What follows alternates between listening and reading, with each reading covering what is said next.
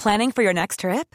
Elevate your travel style with Quince. Quince has all the jet setting essentials you'll want for your next getaway, like European linen, premium luggage options, buttery soft Italian leather bags, and so much more. And is all priced at 50 to 80% less than similar brands. Plus, Quince only works with factories that use safe and ethical manufacturing practices.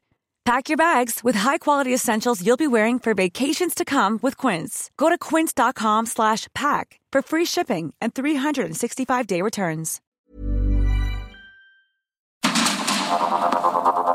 Heraldo Media Group presenta Sergio Sarmiento y Lupita Juárez. Información veraz y oportuna con un toque personal y humano. Por el Heraldo Radio, donde la H suena y ahora también se escucha.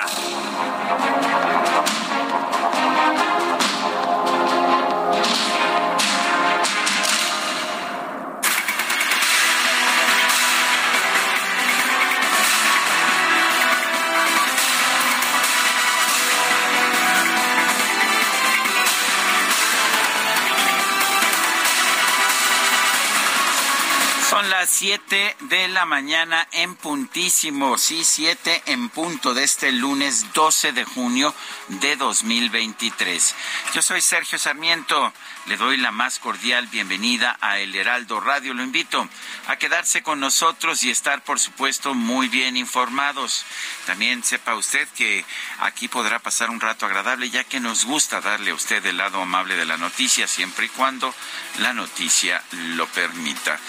Juárez, ¿cómo estás? Muy buen día. Hola, ¿qué tal, mi querido Sergio Sarmiento? Muy buenos días, amigos. ¿Cómo están? ¿Cómo les va? ¿Qué tal? Estamos iniciando juntos una jornada más y eso me da mucho gusto. Bienvenidos, muy buenos días. Hoy tenemos muchísima información. Fue un domingo intenso ahí en Morena. Estaremos platicando el Consejo Nacional, pues eh, que estableció las reglas el día de ayer para sus aspirantes a la candidatura. También estaremos platicando de las renuncias que se vienen, por supuesto, que son varias entre muchas otras cosas que hoy estaremos platicando. Por supuesto, también la presencia de Xochitl Galvez ahí pidiendo audiencia en Palacio Nacional.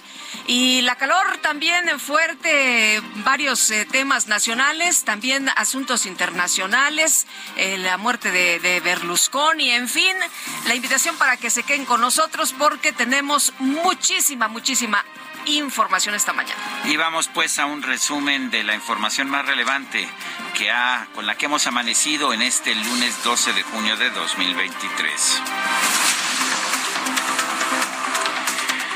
Ayer domingo se llevó a cabo la sesión extraordinaria del Consejo Nacional de Morena para establecer las reglas de la contienda por la coordinación de defensa de la transformación. El gobernador de Sonora y presidente del Consejo, Alfonso Durazo, informó que el ganador se dará a conocer el próximo 6 de septiembre.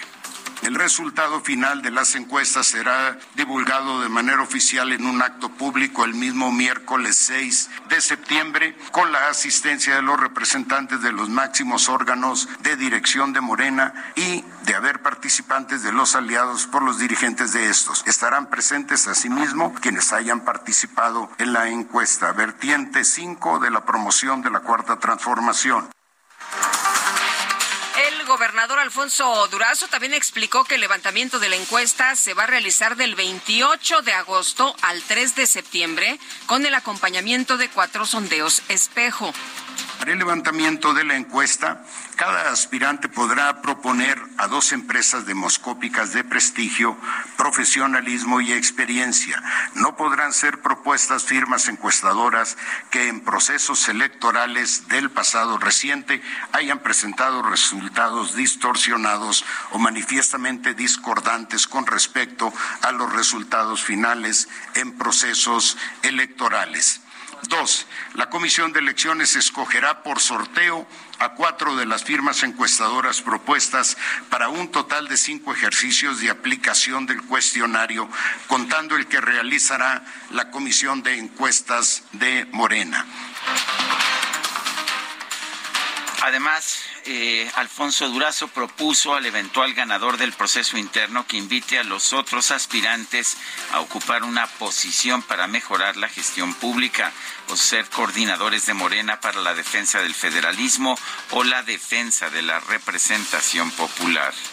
Hemos, eh, el Consejo propone, recomienda lo siguiente a quien vaya a ocupar la coordinación de la defensa de transformación, que invite a quienes hayan quedado posicionados en la encuesta en el segundo y tercer lugares a colaborar en su tarea y que en caso de que se alcance el objetivo se les permita escoger entre una invitación a ocupar una posición para mejorar la gestión pública o ser propuestos para la coordinación de, Morena en defensa del federalismo o la coordinación de Morena para la defensa de la representación popular y por otra parte, el dirigente nacional de Morena, Mario Delgado, señaló que la contienda interna estará limitada a un máximo de seis participantes, los cuales deberán renunciar a sus cargos públicos al momento de registrar su postulación. El Consejo Nacional ha invitado a los cuatro aspirantes que están aquí, Marcelo Obrar, Ricardo Mondial, Claudia Sheinbaum, Adán Augusto, y abrimos la posibilidad de que si el Partido Verde y el Partido del Trabajo lo aprueban dentro de sus procesos, serán bienvenidos y participarán el senador Manuel Velasco y nuestro compañero Gerardo Fernández Noroña. Máximo seis personas participan en la encuesta. La encuesta va a estar a cargo de la Comisión de Encuestas, de la Comisión de Elecciones y del Consejo Nacional. Por otro lado, Mario Delgado explicó que no estarán permitidos los debates entre los aspirantes presidenciales. Aseguró además que ni el presidente López Obrador ni otros funcionarios públicos podrán intervenir en el proceso. ¿Quién no se puede involucrar en este proceso? Primero, el presidente de la República y los titulares de su gabinete legal y ampliado, las y los gobernadores y las y los integrantes de sus gabinetes, alcaldes, alcaldesas, presidentes, presidentas municipales y sus colaboradores de primer nivel, los coordinadores de las bancadas de Morena en el Congreso Federal y los estatales y por supuesto de los partidos aliados. Toda persona que tenga un cargo de dirigencia nacional o estatal en Morena y por supuesto los integrantes de la Comisión de Elecciones y de Encuestas. Al finalizar la reunión, el canciller Marcelo Ebrard se dijo satisfecho por las pautas aprobadas. Sin embargo, advirtió que se va a insistir en que se realice un debate entre los aspirantes a la candidatura presidencial. ¿Qué pienso para resumir? Va a haber, estamos ya en una competencia real. Esto es una competencia de, veras y hay que involucrarse todo el mundo y tomar una decisión de a quién vas a apoyar y por qué. La otra, vamos a tener que presentar nuestras propuestas. No se aceptó un debate directo todavía, vamos a seguir insistiendo en ello, pero todo el mundo tiene que presentar sus propuestas, pues si no, ¿cómo vas a conseguir el apoyo? Bueno, pues lo que se ha señalado es que pues se firma eh, este eh, proyecto, esta propuesta y que pues ya no se puede alterar nada. O sea, el que el que esté de acuerdo va a firmar como se ha planteado en la convención el día de ayer. Vamos a ver si pues a pesar de, de lo que se mencionó y de lo que ya se aprobó, efectivamente se llevan a cabo estos debates. Ya el presidente había señalado que no quería debates. A través de Twitter, la jefa de gobierno de la Ciudad de México, Claudia Sheinbaum, aseguró que se alcanzó un acuerdo histórico del movimiento de la Cuarta Transformación. Confirmó que este lunes va a emitir un posicionamiento. Por su parte, el coordinador de Morena en el Senado, Ricardo Monreal, se comprometió a respetar las reglas de la contienda por la candidatura presidencial de Morena, así como los resultados de la encuesta en donde por unanimidad el Consejo Nacional de Morena aprueba reglas para poder eh, generar condiciones de una transición política adecuada en el 2024 y mantener al movimiento en el poder. Por eso me gustó mucho esta reunión. El presidente López Obrador realizó este fin de semana una gira de trabajo por la Huasteca para supervisar los programas de bienestar. En un evento en Huauchinango, Puebla, el mandatario evitó pronunciarse sobre el proceso interno de Morena. ¿Qué espera del Consejo de Morena, presidente? De Morena, presidente. Ya mañana hablamos. ¿Llama a la unidad? justicia para mi hijo. ¿Me entregaste algo? Ah, bueno, ya lo voy a ver. Llama a la unidad de Morena. Señora, ya llevamos el tema. Terminando la gira, eso es lo que hago yo. Mañana nos vemos allá. Y las bancadas de oposición del Congreso de la Ciudad de México presentaron una queja ante el Instituto Nacional Electoral en contra del Partido Verde y la jefa de gobierno Claudia Sheinbaum por promoción personalizada, uso indebido de recursos públicos con fines electorales y actos anticipados de precampaña. El Instituto Electoral de Coahuila entregó al priista Manolo Jiménez Salinas la constancia de mayoría que lo acredita como gobernador electo del estado. El dirigente nacional del PRI, Alejandro Moreno, aseguró que la coalición opositora Va por México trabaja en un proceso democrático e incluyente para construir una propuesta robusta rumbo a las elecciones presidenciales del 2024. En un comunicado, la dirigencia nacional del PAN acusó al presidente López Obrador de eliminar programas sociales creados durante gobiernos panistas como una revancha política, copiarlos y usarlos de forma electoral para favorecer a Morena. Y la senadora del PAN, Xochitl Galvez, acudió esta mañana a Palacio Nacional para exigir que el presidente López Obrador le conceda su derecho de réplica en su conferencia de prensa. Sin embargo, no se le permitió ingresar al recinto. Sí, sí se lo quiero decir enfrente. Si hoy no lo logra, ¿viene mañana? No. No, no, si hoy no lo logro, le notificaré al juez que no me recibió y que no pude ejercer mi derecho.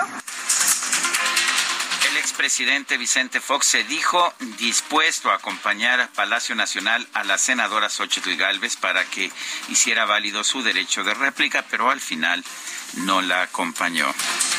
Era muy temprano, ¿no? Era temprano, llegó tempranito Xochitl, como por ahí de 15 para las 6. Bueno, el INAI anunció la instalación de la nueva red federal de unidades de transparencia con el objetivo de optimizar las buenas prácticas entre los sujetos obligados a brindar información pública. El Diagnóstico Nacional de Supervisión Penitenciaria 2022, elaborado por la Comisión Nacional de Derechos Humanos, otorgó calificaciones reprobatorias a las cárceles de 12 de los 32 estados del país, principalmente a las de Tamaulipas, Hidalgo y Zacatecas. La Secretaría de la Defensa Nacional informó que 16 soldados vinculados con la ejecución de cinco civiles en Nuevo Laredo, Tamaulipas, ya fueron detenidos y enviados al campo militar número uno. En Culiacán, Sinaloa, se registró un ataque armado contra elementos del ejército. Las autoridades estatales reportaron un saldo de dos militares muertos y uno herido, además de dos presuntos criminales detenidos. En Guanajuato, tres personas fueron asesinadas en un ataque armado, esto en un palenque clandestino del municipio de San José de Iturbide. Decenas de pobladores de Los Reyes en Michoacán realizaron una marcha pacífica para exigir que se detengan los abusos por parte de elementos de seguridad federales y estatales. Las autoridades de los Estados Unidos dieron a conocer la muerte de Theodor Kaczynski, el matemático que realizó una campaña de atentados con bomba entre 1978 y 1995. Su cuerpo fue localizado en su celda en la prisión federal de Putner en Carolina del Norte. Mejor conocido Kaczynski como, el, el Unabomber. Unabomber. El gobierno de Colombia y el Ejército de Liberación Nacional acordaron un cese al fuego bilateral de seis meses en el marco de sus recientes negociaciones de paz. El ejército de Ucrania informó que tres personas murieron y diez resultaron heridas en un ataque contra un barco que transportaba personas desalojadas de las zonas inundadas en el sur del país. Esta mañana se dio a conocer la muerte del ex primer ministro de Italia, Silvio Berlusconi, a los 86 años. Se encontraba en el Hospital San Raffaele de Milán. Y mi querido Sergio, la información de los deportes. El serbio Novak Djokovic se coronó en el torneo de Roland Garros tras derrotar en la final al noruego Casper Ruth. Con este título, Djokovic llega a 23 Grand Slams en su carrera, superando al español Rafa Nadal. ¿Qué te pareció el juego? Me pareció un gran juego, sobre todo el primer set, maravilloso y sobre todo un juego histórico. Se convierte quizás en este momento Novak Djokovic ya de forma reconocida, mucha gente ya lo aceptaba así, como el mejor jugador de tenis, por menos masculino, de todos los tiempos. Hay por ahí un par de jugadoras uh, femeninas que me parece también merecen ese reconocimiento, la mejor de todos los tiempos, como Margaret Court y como Serena Williams. Y mientras tanto, la selección nacional de Uruguay se proclamó campeona del Mundial Sub-20 de la FIFA al vencer a Italia por marcador de 1-0.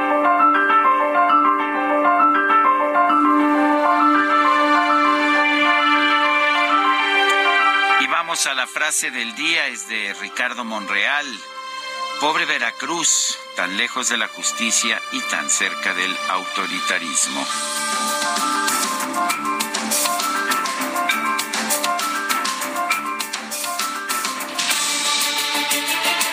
Y las preguntas. La pregunta de este viernes pasado fue, ¿debe AMLO concederle derecho de réplica a Xochitl Galvez como ordenó un juez? Sí, nos respondió el 89.8%, no 9.3%, quién sabe 0.9%. Recibimos 12.081 participaciones. La que sigue, por favor. Claro que sí, mi querido DJ Kike. Ya coloqué en mi cuenta personal de Twitter arroba Sergio Sarmiento la siguiente pregunta. ¿Está usted de acuerdo en el procedimiento de Morena para escoger a su candidato presidencial para el 2024? Sí, nos responde 19.1%, no 53.7%, no sé 27.2%. Será que mucha gente no lo conoce porque apenas se dio a conocer ayer por la tarde. En 43 minutos llevamos 881 votos. Las destacadas de El Heraldo de México.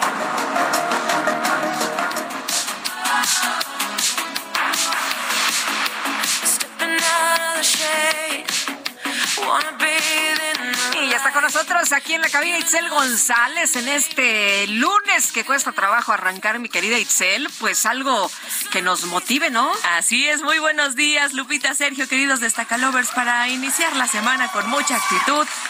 DJ Angelina eligió esta canción, la nueva de Pink. Oigan, y este aplauso también para DJ Kike porque esta mañana ya se discutió con los tamales. Yo no veo claro, ¿eh? No lo vemos claro porque apenas nos preguntó Ah, de qué bien. lo Ah, queremos. Yo verde. Verde, ver- verde puerco, verde pollo. Verde puerquito. Verde de puerco. Sergio, ¿de qué vas a pedir tu tamal? ¿De qué color? Rojo, Este, mole. A mí me gustan oaxaqueños, oaxaqueños, tamales, oaxaqueños. Tama- Calientitos. Calientitos. Calientitos, sí, si llega, llega frío ya no. Sí. Ya no, a ver, DJ Kike, este, eh, aquí DJ Angelina te va a hacer el paro, vete a conseguir bien. los oaxaqueños o los de chipilín, ¿no? Sin, sin También. pan, ¿eh? Sin, sin bolillo. Yo el sin mío bolillo. sin bolillo. Ya está perfecto. Para arrancar la semana con toda la actitud, pero también arrancamos la semana con muchísima información y todo lo destacado que se publica en el Heraldo de México, así que comenzamos con las destacadas. ricos tamales oaxaqueños. Ya llegaron sus ricos. En primera plana, Consejo Nacional, candidato de Morena el 6 de septiembre. Los aspirantes deben renunciar a su cargo antes del 16 de junio. El partido realizará cinco encuestas entre el 28 de agosto y el 3 de septiembre. País, en el Senado se apuntan 11 para la Jucopo. Levantan la mano para sustituir a Ricardo Monreal como líder de la bancada. Nada más 11. Y los que faltan. ¿Qué tal? Está cargado, está Quieren cargado. estar en la jefatura de gobierno de la Ciudad de México y en la Secretaría de Relaciones Exteriores y en la Secretaría de Gobernación. Y en la de energía, porque va a haber este por ahí varios, eh, Varios cambios, y varias renuncias en la Secretaría también de Desarrollo, en fin. Ya se ven muchas Ya manos ve, arriba, ¿no? ya a ver se qué ve pasa. mucho movimiento. Pero ya se ve. Ciudad de México, Procuraduría Ambiental realiza 5.000 visitas, atiende quejas sobre maltrato animal y sitios irregulares. Estados, sentencia, caen dos que montaban choques en Puebla, imponen 20 meses de prisión por delito de extorsión. Orbe, invasión rusa, ucranianos reconquistan tres pueblos. Son considerados como los primeros logros de su ofensiva contra el Kremlin. Meta, gimnasia rítmica mexicana se lleva el oro en el Campeonato Panamericano de la especialidad en Guadalajara. Mariana Malpica tuvo el primer sitio en la prueba de pelota. Y todas las latinoamericanas también que se llevaron las medallas. Muy bien, muchas felicidades. Y finalmente, en mercado, sector industrial, alertan robo al transporte. AMPAC dijo que 68% de los vehículos robados son camiones de carga. Lupita, Sergio, amigos, hasta aquí las destacadas del Heraldo. Feliz lunes. Igualmente, Itzel, muchas gracias. Buenos días. Son las 7 de la mañana con 20 minutos. Que mis amigos, sin que se ofendan, me dejen sola. Porque me da vergüenza llorar con ellos mi sufrimiento.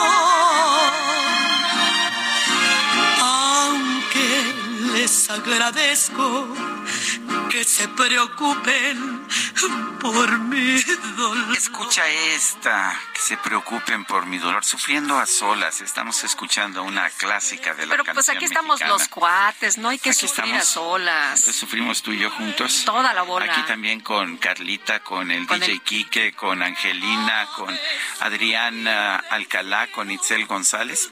Pues es que es mejor, ¿no? mejor sufrir este arrejuntados en todos. bola, sí. Le echamos montón a la pena y se alivia más pronto, mi querido Sergio.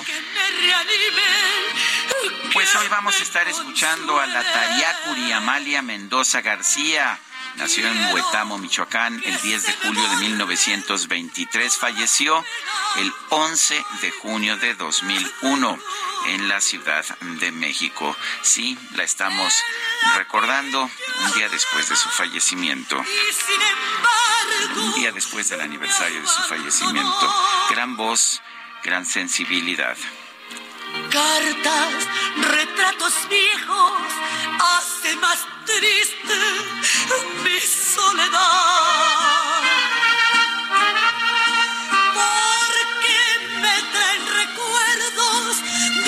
Las 7 con 22 minutos. Adelante, Lupita. Tenemos información que es eh, pues un asunto que dio la vuelta al mundo ya esta madrugada. El que fue el primer ministro de Italia en tres ocasiones, Silvio Berlusconi, murió este lunes en el Hospital San Rafael de Milán, donde permaneció ingresado a causa de una leucemia. Eh, fue diagnosticado hace más de un año este político que nació en 1936 y que falleció a los 86 años. Había recibido el alta hace tres semanas luego de ser sometido a tratamiento médico. No obstante, ya padecía pues problemas cardíacos que lo llevaron a pasar por quirófano en 2016. Lo hospitalizaron en 2020 por una neumonía a causa de COVID-19. Este magnate que a lo largo de su vida se vio, pues ya sabes, metido en varios escándalos, comenzó su carrera vendiendo electrodomésticos para pagarse la carrera de derecho y desde que puso en marcha sus primeros proyectos a nivel eh, pues, empresarial fue una figura muy controvertida en ese país. Tras el éxito cosechado en sus primeros pasos en el mundo de los negocios, Berlusconi recibió el apodo de Il Cavaliere, pero tuvo que renunciar a él en 2014. Decidió dar el salto a la política, una carrera que le permitió entrar en Palacio de Chi en 1994, 2001, 2008, en el que ha sido considerado por muchos como una anomalía democrática y un símbolo de la nueva política italiana. Descanse en paz, Silvio Berlusconi. Son las 7 de la mañana con 23 minutos. Le recuerdo nuestro número para que nos mande mensajes de WhatsApp. Es el 55 2010 96 47. Repito, 55 2010 96 47. Me preguntan a propósito que quién ha ganado más Grand Slams que Novak Djokovic. La única es Margaret Court, una jugadora australiana que ganó 24, 24 Grand Slams allá en los años uh, en los años 60, 70. Serena Williams ha ganado 23, eh, Novak Djokovic ha ganado también 23. Eh, puede darnos seguimiento a nosotros en Twitter, arroba Sergio y Lupita. Le recomiendo también la cuenta del Heraldo Media Group, arroba el Heraldo de México. Vamos a una pausa y regresamos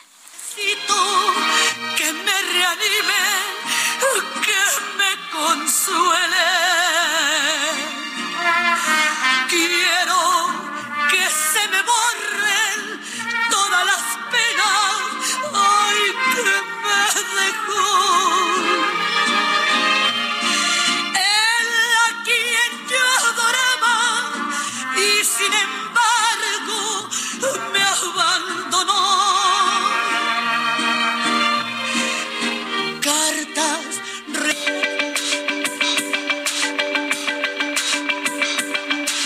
Sarmiento y Lupita Juárez quieren conocer tu opinión, tus comentarios o simplemente envía un saludo para ser más cálida esta mañana.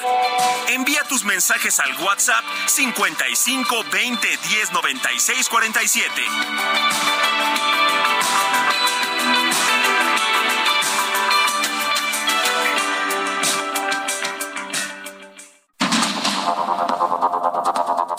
Con Sergio Sarmiento y Lupita Juárez por el Heraldo Radio.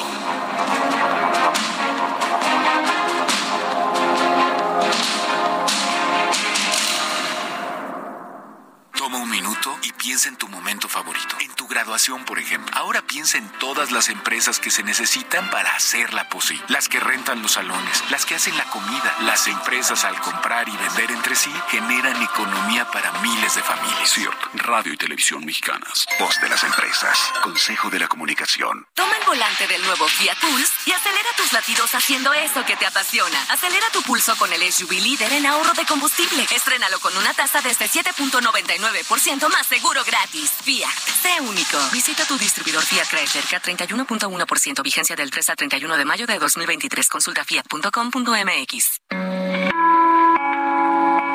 El 12 de junio se conmemora el Día Mundial contra el Trabajo Infantil y tiene como objetivo servir de catalizador para el movimiento mundial, haciendo hincapié en el vínculo entre justicia social y trabajo infantil. El Día Mundial con el Trabajo Infantil de 2023 quiere ser un momento para que todos los que estemos comprometidos con la erradicación del trabajo infantil demostremos que el cambio es posible cuando se suman voluntad y determinación y debe servir para estimular mayores esfuerzos para resolver esta situación de emergencia.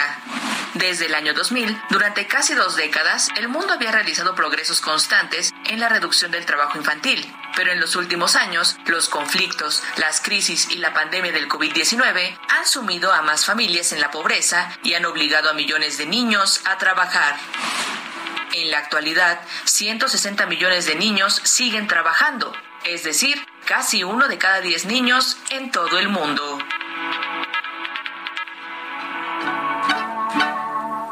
Acaba de una vez, de un solo golpe.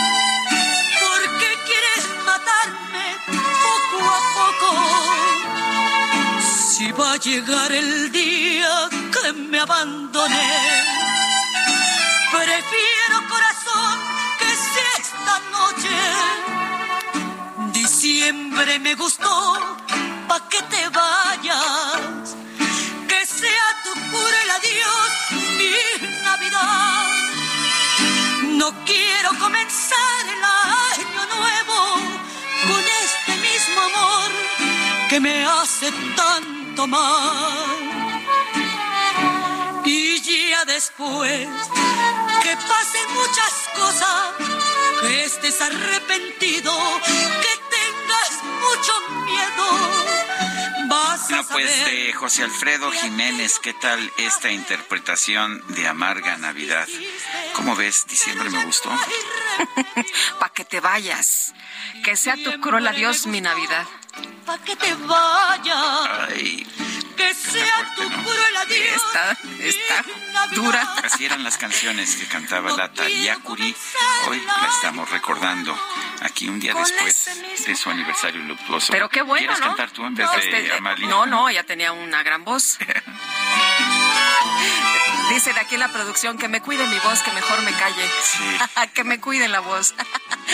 bueno, vámonos, vámonos a los mensajes. Sergio Lupita, buenos días. Soy Cintia en la colonia Magdalena de las Salinas, alcaldía Gustavo Amadero. Y desde ayer a las 5 de la tarde nos quedamos sin servicio de electricidad en la colonia. Ya se cumplieron 14 horas. No, bueno, qué desastre.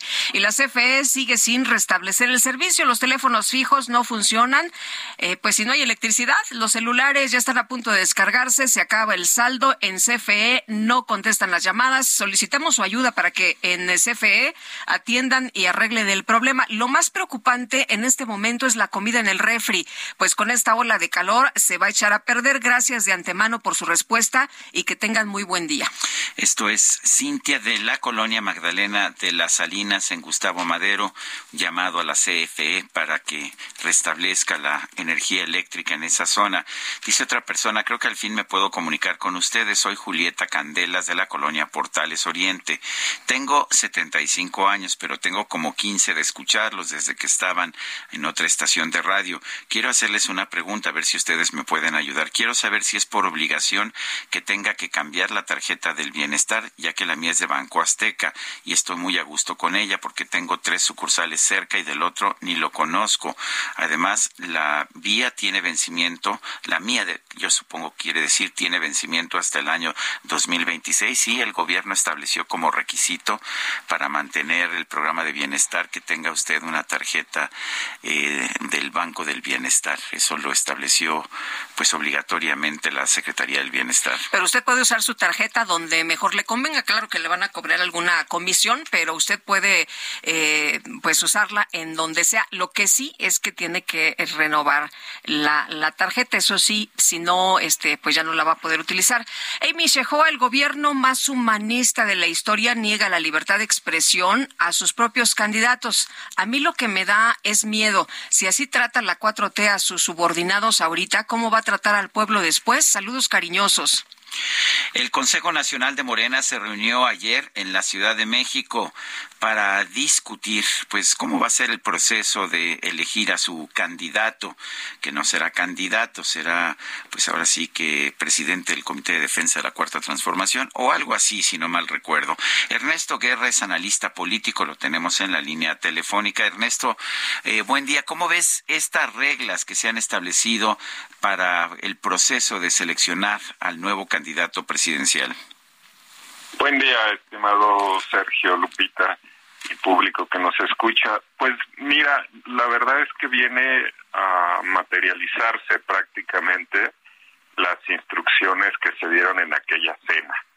Recordemos que en aquella cena se comentaron que sería única encuesta, así lo decidió ayer el Consejo Nacional, que además vale la pena mucho decir que es un acuerdo firmado entre los cuatro participantes que es avalado, lo mostraron al inicio, en la cual se fijan una serie de etapas, eh, mecanismos, tiempos y eh, en ellos, bueno, pues se definen primero, como se había dicho, una encuesta con cuatro encuestas simultáneas. Eso es importante decirlo.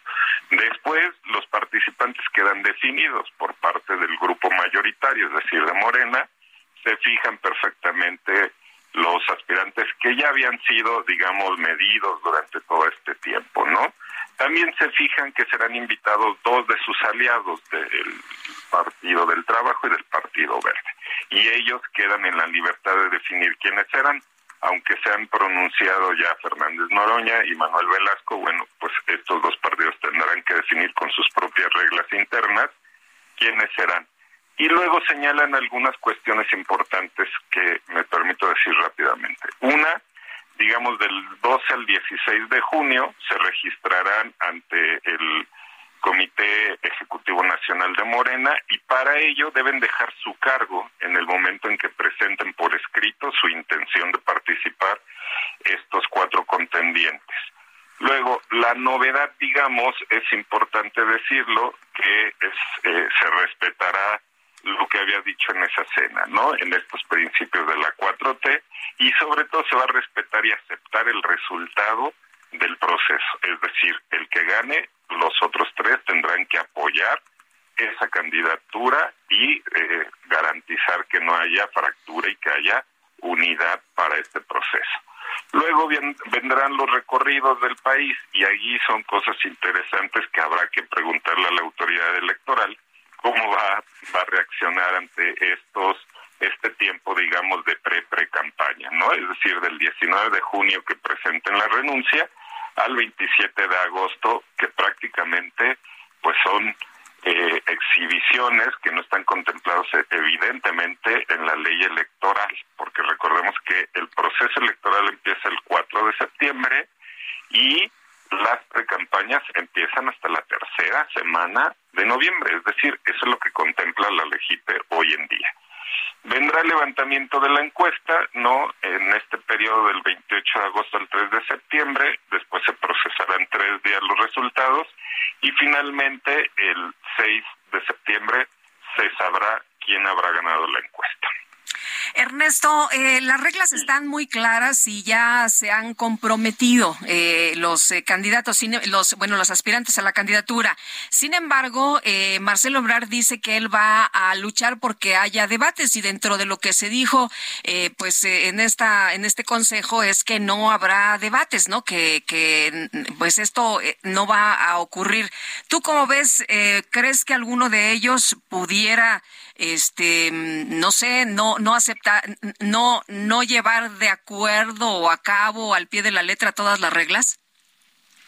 Seguramente sí, veremos algunas sorpresas, pero insisto, el, tema importante de ellos es que firmaron esta, este acuerdo, este compromiso, en el cual, por cierto, hay algunas novedades para los medios de comunicación. Entre ellas, bueno, se evitarán los debates públicos y las polémicas, acciones de desprestigio, descalificación o agresión entre los aspirantes. Pues nada, recordemos cómo se han llevado de pesado entre ellos mismos. Ah, valdría la pena ver si van a respetar. Me parece que la contienda y la pasión interna los va a llevar a que no pero también viene un tema para con los medios y eso es importante decirlo al público en general. Este gobierno que se dice democrático, abierto, transparente, pues al interior de su partido lo que hace es evitar que los medios, como ellos lo titularon, reaccionarios, conservadores, adversarios de la cuatro de la cuarta transformación, no participen. Es decir, me parece ahí un tema importante de, de censura.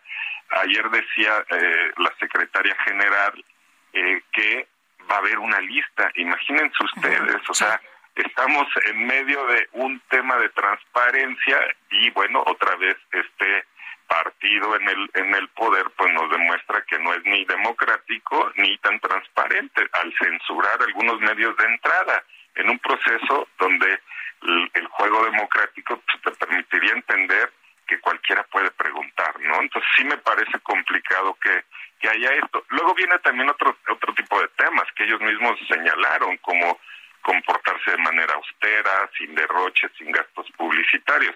El tema aquí... Este, esto de los gastos publicitarios está rudo, ¿no? Porque pues ya espectaculares... está tapizado el país. Está tapizado el país. Hace unos minutos, y ahorita lo posteo en redes sociales, em, me manda una persona el auditorio que va rumbo a Toluca y hay un montón de espectaculares, muchos de ellos apoyando a uno de los aspirantes.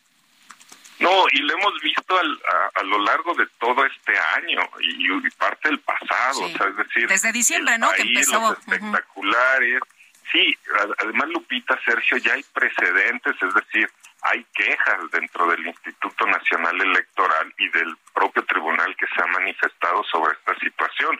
El problema aquí es cómo este, este tipo de gastos que los hemos visto en todo el país, bueno, van a ver reflejados eh, primero en temas de fiscalización ante la Autoridad Electoral Nacional y la otra al interno de Morena, es decir, ¿cómo se garantiza eso? Esos recursos, el, el origen y destino, ¿de dónde vienen? Esos son los grandes temas que esta sucesión adelantada pues no permite tener certeza y que también te permite pensar un poco que el respeto a la ley pues evidentemente otra vez no está. ¿Se está violando la ley electoral? ¿Son estas precampañas adelantadas? Sí, por supuesto que sí, Sergio. la ley es muy clara en cuanto a los tiempos. Y los tiempos señalan un proceso electoral que inicia el 4 de septiembre, si la Suprema Corte, digamos, declara inválido el famoso Plan B, bueno, la reforma de 2014 señaló que el 4 de septiembre inicia el proceso electoral federal, el más grande de la historia otra vez. Y una precampaña que inicia la tercera semana del mes de noviembre. Entonces, tenemos prácticamente más de 156 días que eh, estos personajes van a estar recorriendo el país dentro de un proceso que no está regulado. Y, y ese proceso no regulado pues significa que no habrá fiscalización, que no habrá, que habrá una exhibición por parte de ellos ante otros adversarios que evidentemente hoy ni siquiera aparecen en la escena. Bueno, pues Ernesto Guerra, analista político, gracias por conversar con nosotros esta mañana. A la orden, buen día. Muchas gracias, muy buenos días. Bueno, y estaba leyendo Alfredo González Castro en el Heraldo esta mañana en su columna y dice que pues el presidente anunció que va a conformar el gabinete de salida de la cuarta transformación, por lo que esta semana será clave y al menos cinco secretarios van a dejar sus puestos en los próximos días porque saldrán a buscar un cargo de elección popular. Está Rosa Isela Rodríguez, Ariadna Montiel, Rocío Nale, Marcelo Ebrard y Adán Augusto López, así como algunos directores de organismos como Zoé Robledo del IMSS y Margarita González de la Lotería Nacional. Y bueno, otro dato también eh, importante esta mañana, si hoy fueran las elecciones en la Ciudad de México, Morena podría recuperar hasta tres alcaldías que perdió en las pasadas elecciones ante la oposición conformada por PAN, PRI y PRD, que podría pues tener esta alianza, lo que significaría un reposicionamiento del mapa político electoral aquí en la ciudad. De acuerdo con la encuesta Alcaldía Ciudad de México rumbo al 2014, elaborada por el Heraldo de México Poligrama, Morena podría recuperar Azcapotzalco, Cuauhtémoc, y Tlalpan, que juntas conforman una lista nominal de 1.404.367, la misma proporción que tiene únicamente la alcaldía Iztapalapa. Eh, la senadora del PAN, Xochitl Galvez, acudió esta mañana a Palacio Nacional para exigir que el presidente López Obrador le conceda su derecho de réplica en su conferencia de prensa. Hay una orden judicial en ese sentido. Eh, no se le permitió ingresar al recinto. Xochitl Galvez, senadora del Partido Acción Nacional, está en la línea telefónica. Xochitl, ¿cómo estás? Buen día. Eh, cuéntanos cómo fue tu experiencia en la mañana. ¿Te aplicaron el cerco informativo? Se nos cortó la llamada. esta mañana acudió como le estábamos señalando, eh, llegó antes de las seis de la mañana, había mucha gente esperando, grupos eh, favorables al presidente López Obrador que se oponían a que se presentara, grupos que le apoyaban también. Youtubers, ¿no? Eh, había de todo, había de todo, pero el punto es que trató de, trató de entrar, tocó a la puerta, llevaba un cartel que decía, presidente no le saque, pero no le permitieron la entrada. Ya dijo en declaraciones que pues finalmente el presidente se había comprometido a darle un espacio para que ella pudiera responder. Después se echó para atrás y dijo que mejor se buscara su propio espacio. Que hiciera sus mañaneras, ¿no? Sus propias mañaneras. Y Xochitl lo que dijo, porque le preguntaron esta mañana a los compañeros reporteros ahí en el lugar, que si este va a realizar eh, o va a insistir en las conferencias, en las mañaneras dijo que pues que no, que ella va a decirle al juez que no le dieron su derecho de audiencia y que bueno, pues el juez va a determinar qué es lo que lo que sigue. Bueno, pues son las 7 de la mañana con 48 minutos. Bueno, y desde Chiapas, el hermano del presidente López Obrador, Pío López Obrador, afirmó que sin lugar a dudas Marcelo Ebrard será el próximo presidente de México. No le digo todo mundo haciendo campaña, pues hasta el hermano del presidente López Obrador anda involucrado. Noemí Gutiérrez, cuéntanos qué tal. Muy buenos días. Sergio Lupita, muy buenos días. Comentarles que Pío López Obrador, hermano del presidente Andrés Manuel López Obrador, afirmó que sin lugar a dudas Marcelo Ebrard Casobón será el próximo presidente de México y por ello hizo un llamado para que se sumen al proyecto que encabeza Ebrard. Lo anterior lo señaló durante la presentación del libro El Camino de México en Tuxtla Gutiérrez, Chiapas. Ahí, Pío López Obrador dijo, que se escuche fuerte. Hago un llamado respetuoso y fraterno a las mujeres y a los hombres de nuestro país y a la ciudadanía en general para que se adhieran a este gran proyecto de nación que encabeza el compañero Marcelo Ebrard, el que va a ser sin lugar a dudas el próximo presidente de México. El aún canciller Marcelo Ebrard agradeció el respaldo y después se trasladó de Chiapas a la Ciudad de México, en donde participó en el Consejo Nacional de Morena. Sergio Lupita, la información que les tengo. Muy bien, muchas gracias, Noemí. Muy buenos días. Y ya tenemos a Xochitl Galvez, senadora del PAN, en la línea telefónica. Xochitl, cuéntanos, eh, ¿qué pasó esta mañana? ¿Fuiste y tocaste? ¿No te abrieron? Hola, Xochitl, ¿nos escuchas? Algo pasa con la comunicación. Vamos a tratar de restablecer el contacto. Mientras tanto, eh, eh, el expresidente de México, Vicente Fox, mandó un tuit esta mañana eh, a las 7.04 dice, se trata del derecho de réplica necio y autoritario. Bravo Xochitl. El expresidente Fox había dicho que iba a acudir ah, junto con ah, Xochitl Galvez a las puertas de Palacio Nacional. No lo hizo finalmente, pero manda este tuit manda ese mensaje. Oye, este, en otros, en otros asuntos, y ya le decíamos a usted de uno de los hermanos del presidente López Obrador que anda involucrado por ahí, que anda haciendo, pues, eh, ya sabes, anda dando apoyo a, Marcelo Ebrard, que dice que será el próximo presidente. Bueno, pues eh, otro hermano del presidente López Obrador, el eh, señor José Ramiro, lanzó su apoyo a Claudia Sheinbaum. No es la primera vez que lo hacen. Ya habíamos dado a conocer información sobre estos temas, hasta videos, ¿no? Se, se publicaron. Y bueno, en este caso, a, quien se le conoce como Pepín, pues lanzó otra vez su apoyo a Claudia Sheinbaum, la jefa de gobierno de la Ciudad de México, para que gane la candidatura presidencial de Morena.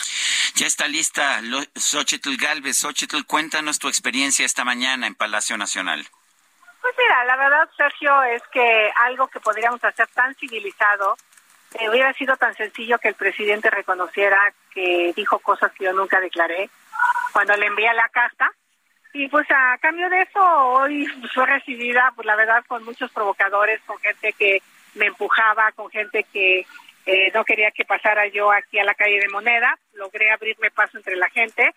Y pues llegué, toqué, estuve por más de una hora aquí afuera de Palacio Nacional y pues no, tengo el amparo que un juez me otorgó para ejercer mi derecho de réplica eh, y pues no sé si el presidente esté dispuesto a recurrir el amparo, a presentar un recurso de, revisión. Vamos a ver, tiene hasta la próxima semana, el miércoles como plazo máximo, que se vence en los 10 días y en caso de que no lo haga, pues el amparo quedará firme y pues veremos cómo hace el juez que se cumpla ese derecho de réplica que me otorgó.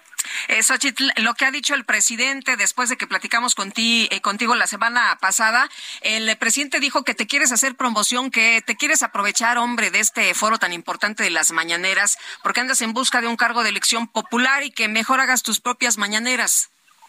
Mira, yo no le pedí al presidente que me mencionara, yo no le pedí al presidente que mintiera, eh, que dijera palabras que yo nunca dije. Yo no necesito una pizca de la popularidad del presidente. Yo lo que necesito es que el presidente cumpla la ley y yo tengo derecho a mi derecho de réplica. Eso es lo que el juez determinó, que la ley de derecho de réplica sí le aplica a la mañanera, determinó que la mañanera es un acto de autoridad y por lo tanto pues tengo que tener este espacio para para poder decir lo que pienso sobre lo que el presidente dijo y ya así de fácil no no sé por qué el presidente dice que haga mi mañanera cuando la ley de derecho de réplica dice claramente que debo de hacerlo en el lugar donde fui mencionada. Tiene que ser la mañanera. ¿Qué viene ahora? ¿Qué, has, ¿Qué vas a hacer? ¿Vas a notificar al juez? voy a notificar al juez del incidente y pues vamos a darle los 10 días que el presidente tiene derecho para interponer un recurso de revisión y si no lo interpone, pues entonces el amparo quedará firme y pues el juez tendrá que determinar cómo hacemos que se cumpla. Bueno, pues Xochitl Galvez, sé que todo el mundo quiere hablar contigo. Hoy te mando un fuerte abrazo y estaremos al pendiente. Aquí estoy. Muchas gracias, por el acompañamiento de muchos ciudadanos que estuvieron aquí el día de hoy. Hasta luego. Buenos días. Bueno, pues ahí está. Eh, no se le abre eh, la puerta a Xochitl Galvez. Eh, el problema es que, esto estrictamente hablando, es el desacato, a una orden de un juez. Nuestro número, mándenos sus opiniones, 55 2010 96 47. Regresamos. No quiero comenzar el año nuevo con este mismo amor que me hace tanto mal.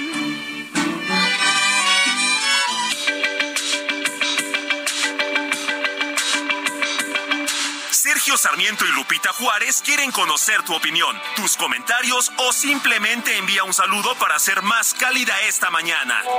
Envía tus mensajes al WhatsApp 55 20 10 96 47.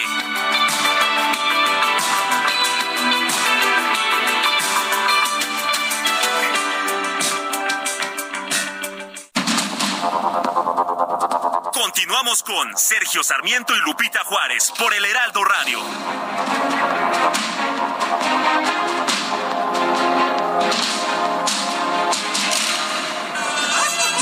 Toma el volante del nuevo Fiat acelera tus latidos haciendo eso que te apasiona. Acelera tu pulso con el SUV líder en ahorro de combustible. Estrénalo con una tasa desde 7.99% más seguro gratis. Fiat, sé único. Visita tu distribuidor Fiat Chrysler K31.1% vigencia del 3 al 31 de mayo de 2023. Consulta fiat.com.mx.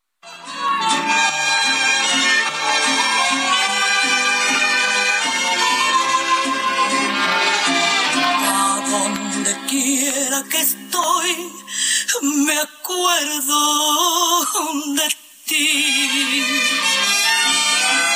A donde quiera que voy, te estoy mirando. El viento me trae tu. No hay música que oiga yo que no me deje llorando.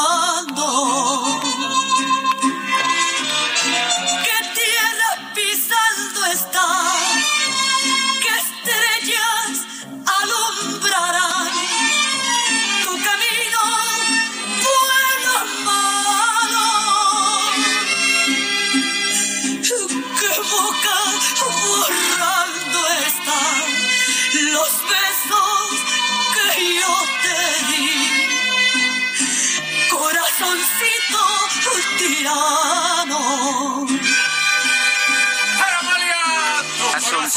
Tirano es lo que nos canta Amalia Mendoza, la Tariacuri, quien falleció el 11 de junio de 2001. Hoy la estamos recordando. ¿Y qué tal está? A donde quiera que voy me acuerdo de ti, a donde quiera que estoy te estoy mirando. Hay dolor, hay dolor.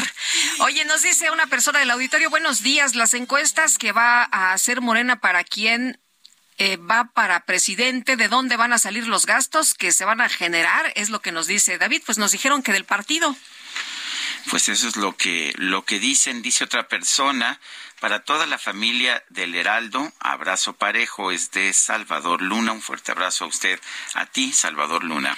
Y excelente inicio de semana la encuesta en Palacio Nacional, la que prevalecerá, vaya forma de dilapidar el dinero ajeno, pues dicen que si la va a hacer en Palacio Nacional, pues ¿para qué gastan tanto? Pero bueno, Rodolfo Contreras desde Querétaro. Oye, qué calorón se siente, ¿eh? Fíjate que según, según los modelos meteorológicos, dicen que hoy alrededor de las 3 de la tarde, buena parte de México va a experimentar las mayores temperaturas del hemisferio occidental, así que pues vámonos preparando para el calor tan intenso que se va a sentir. Vamos al clima, vamos al clima con Patricia López. El pronóstico del tiempo con Sergio Sarmiento y Lupita Juárez.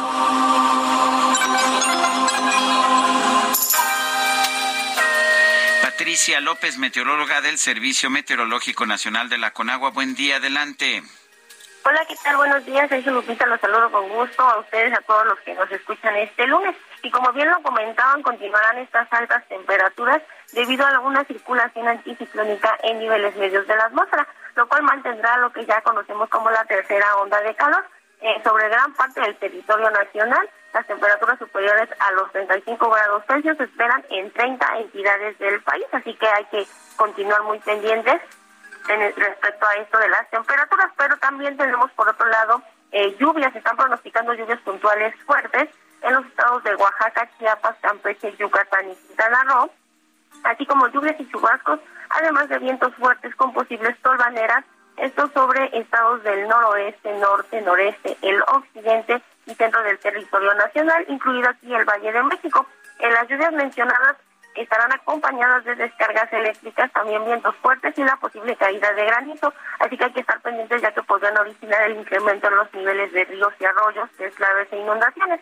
Y bueno, estas lluvias y vientos serán ocasionados eh, los sistemas que las están ocasionando es una línea seca sobre el norte de México, el paso de la corriente en subtropical, además de canales de baja presión sobre el norte, el centro, en el sureste y la península de Yucatán. Y bueno, estos sistemas en interacción con el ingreso de humedad del Océano Pacífico y el Golfo de México y el desplazamiento de la onda tropical número 2 al sur de las costas de Guerrero ocasionarán todos estos eh, lluvias y vientos que estábamos comentando. Eh, Celso Lupita, como también hablaban, aquí en la Ciudad de México estamos estimando una temperatura máxima entre los 31 y 33 grados Celsius, así que hay que eh, estar eh, pendientes también sobre el sol, no salir, no exponerse, hidratarse y bueno, estas son las condiciones que se pronostican desde el Servicio Meteorológico Nacional. Pues yo quiero agradecerle, Patricia López, toda esta información. Fuerte abrazo. Hasta luego. Bueno, pues iba a estar haciendo mucho calor, ¿no? 31 grados para la Ciudad de México es, muy, muy alto, es muy inusitado. Eh, Marcelo Ebrard, pues aplaudió los acuerdos aprobados durante el Consejo Nacional de Morena de ayer y dijo que pues le va a ir muy bien. Marta Lucía Mitcher, senadora de Morena, presidenta de la Comisión para la Igualdad de Género, ¿cómo estás? Qué gusto saludarte esta mañana. Buenos días. Hola, buenos días, Sergio. Buenos días, Lupita. Un saludo a todos auditorio. Oye, ¿cómo viste a Marcelo? ¿Están contentos con lo que se firmó el día de ayer? ¿Están de acuerdo con todo lo que se dijo en este consejo? Claro, eh, evidentemente hay que estar muy contentas, contentos, muy agradecidas también, porque ahí se habla de cosas muy importantes. Eh, se acordó evitar el derroche, lo dijo Marcelo muy claro, para que no haya excesos, para que tengamos de veras una competencia real, una competencia donde todas y todos salgan del, de la misma meta y sobre todo eh, pues son cosas y cuestiones que habíamos propuesto desde hace mucho tiempo. Marcelo lo propuso en una carta que presentó a Mario Delgado desde diciembre. Faltó un tema ahí, nada más tema del debate, pero yo creo que conforme vaya avanzando este trabajo, pues ya se irá decidiendo. Por lo pronto es una buena, eh, un buen acuerdo el del Consejo Nacional, fue por unanimidad, las fechas están muy, muy claras y creo yo que dejar el puesto, eh, entrar, por supuesto, a una definición de, de cómo será la encuesta, pues ya lo determinará la Comisión de Encuestas de Morena.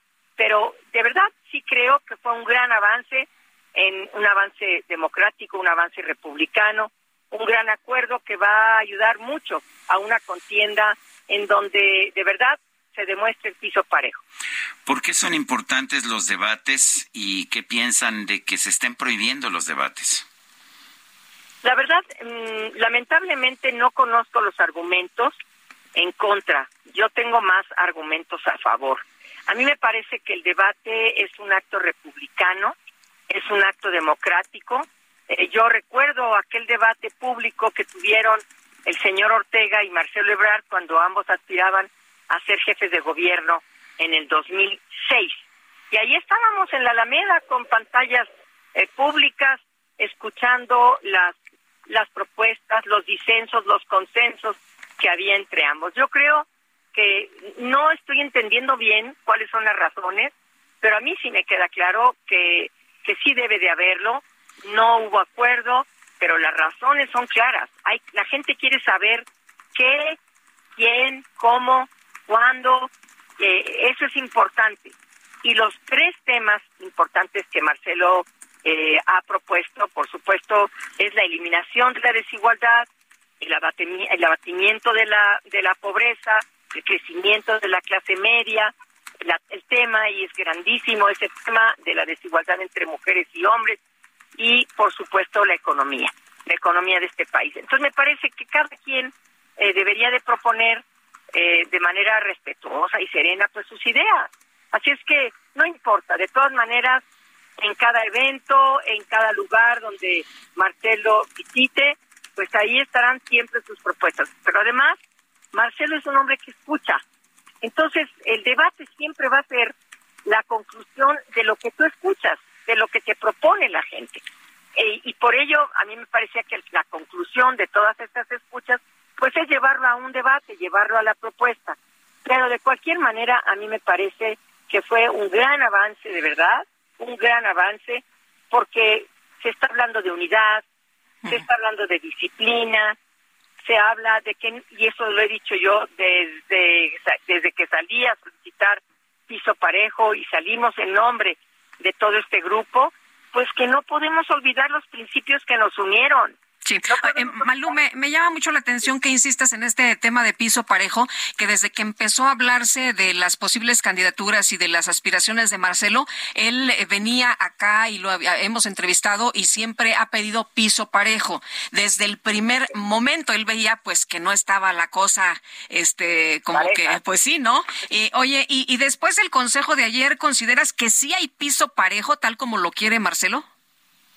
Yo creo que después de ayer arranca un juego limpio. Eso sí te lo puedo asegurar. Arranca un piso parejo, es decir, salimos todas y todos, pero en especial quienes aspiran, desde la misma meta, en igualdad de circunstancias, y pues quien no respete estas, estas eh, reglas, pues bueno, no quiere la unidad, es indisciplinado, indisciplinada, pero además no tiene memoria, porque esto, esto que sucedió ayer, también demuestra que no hay favoritas, que no hay favoritas, que aquí quien va a decidir es la gente.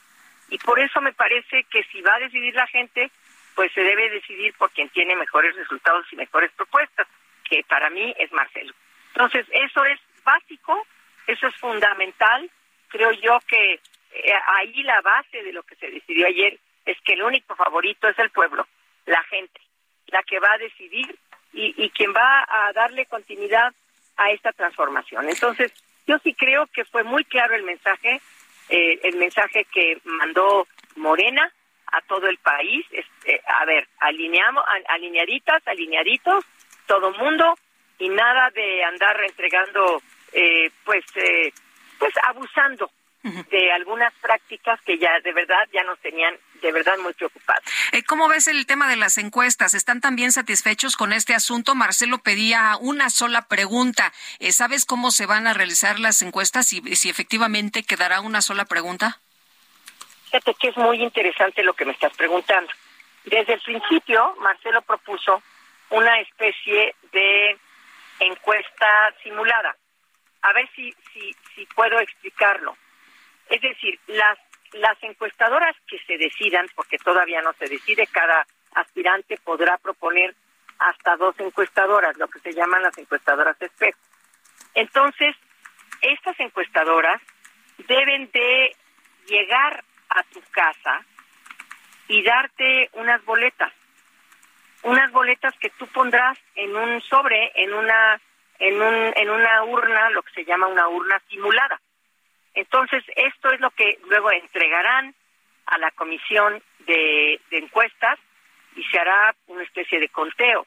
Todo esto lo deberá de determinar la, la, comisión. No lo tengo todavía del todo claro, lo tengo que aceptar, porque apenas inicia hoy este tema, y pero va por ahí.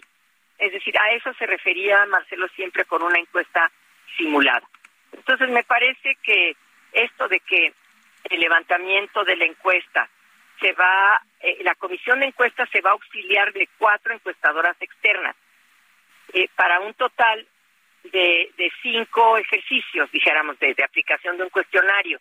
Y cada aspirante eh, va a proponer dos empresas, lo que se llaman dos encuestadoras o dos empresas demoscópicas de gran prestigio, de gran profesionalismo y sobre todo que no sean estas esas empresas que, eh, por ejemplo, en estas en, eh, pues eh, eventos en las elecciones del Estado de México, pues presentaron eh, resultados distorsionados y de verdad muy distantes de lo que fue el resultado, por ejemplo, en el Estado de México y en Coahuila.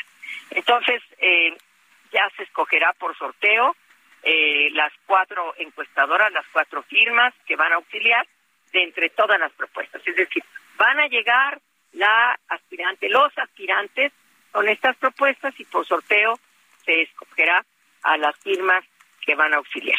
Muy bien. Pues Malú Micher, muchas gracias como siempre por tomar nuestra llamada. Muy buenos días.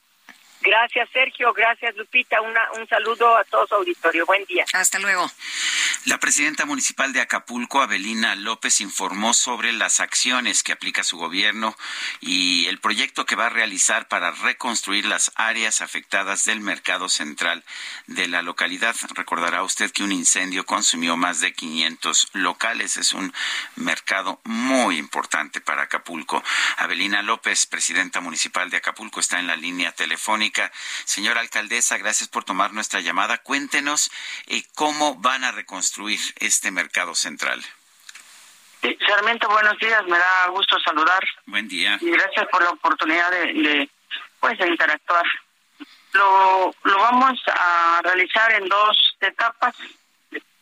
Una es eh, la nave de sombrillas, como le llaman, que más bien es de estructura de, de PTR y vamos a ubicar en el estacionamiento a los 350 comerciantes que estaban en la nave general, en la nave mayor, para que eh, con ello ellos eh, puedan de alguna manera tener un espacio donde vender.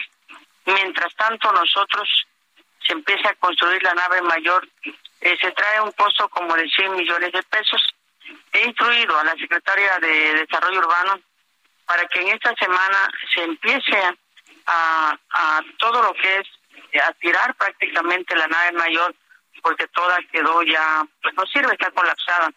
Pero en esta etapa es como la vamos a manejar y mientras tanto vamos a apoyar a los 528 comerciantes eh, con quizás un incentivo que permita pues ir eh, reactivándose para pues eh, seguir, seguir, seguir, que ellos sigan vendiendo ya eh, justamente lo que estamos planteando, que en tres semanas debe estar construido el espacio para los 518 como eh, de manera pues provisional, en tanto hacemos la nave y esa es la ruta que vamos a seguir. Sí. Eh, señora presidenta municipal Abelina López, ¿el incendio fue producto de un cortocircuito? ¿Ese, ese es lo que se ha determinado? De hecho, no tenemos a ciencia cierta cuál es el dictamen. Yo estoy ahorita en la reunión de la mesa de seguridad, pero es un asunto que trae la Fiscalía del Estado y en tanto de manera eh, oficial no nos digan eh, cuál que arroja el peritaje, yo no me puedo ir a una aventura a hablar de lo que yo no sé. Eh, Abel, Abelina, ¿de dónde está saliendo el dinero para la reparación? ¿Hay algún fondo de apoyo federal o son recursos del propio ayuntamiento? No, es el propio municipio, es un esfuerzo de, de, pues justamente con esta, de un trabajo con mucha honestidad nos permite tener nuestros ahorros. En, se va a hacer una inversión primero de 17 millones. La nave donde están las sombrillas, como le llaman, esa ya quedará eh, de alguna manera establecida, serían como para 120 comerciantes. La otra parte de la nave mayor, que son como 350, 300 y tanto, eso eh, se, eh, se haría eh, sus espacios provisionales y en suma hace 17 millones, todo esto es con recursos fiscales y la otra parte de los 50 millones eh, tiene que ver eh, donde habíamos dejado ya una partida este lo había, para contingencia la había yo denominado y entonces el recurso está ahí. Y obviamente no va a alcanzar pero bueno hay que empezar y hay que tocar puertas hay que ver quién se suma pero sumar de verdad no sumar de retórica porque eh, una cosa es que venga y diga voy a voy a ayudar y otra cosa es decir aquí está entonces los comerciantes eh, nos tienen confianza saben que les vamos a cumplir y que bueno esto genera de alguna manera el que podamos transitar eh, en armonía con ellos. Abelina López, alcaldesa de Acapulco, gracias por conversar con nosotros esta mañana. Termento, buenos días. Gracias.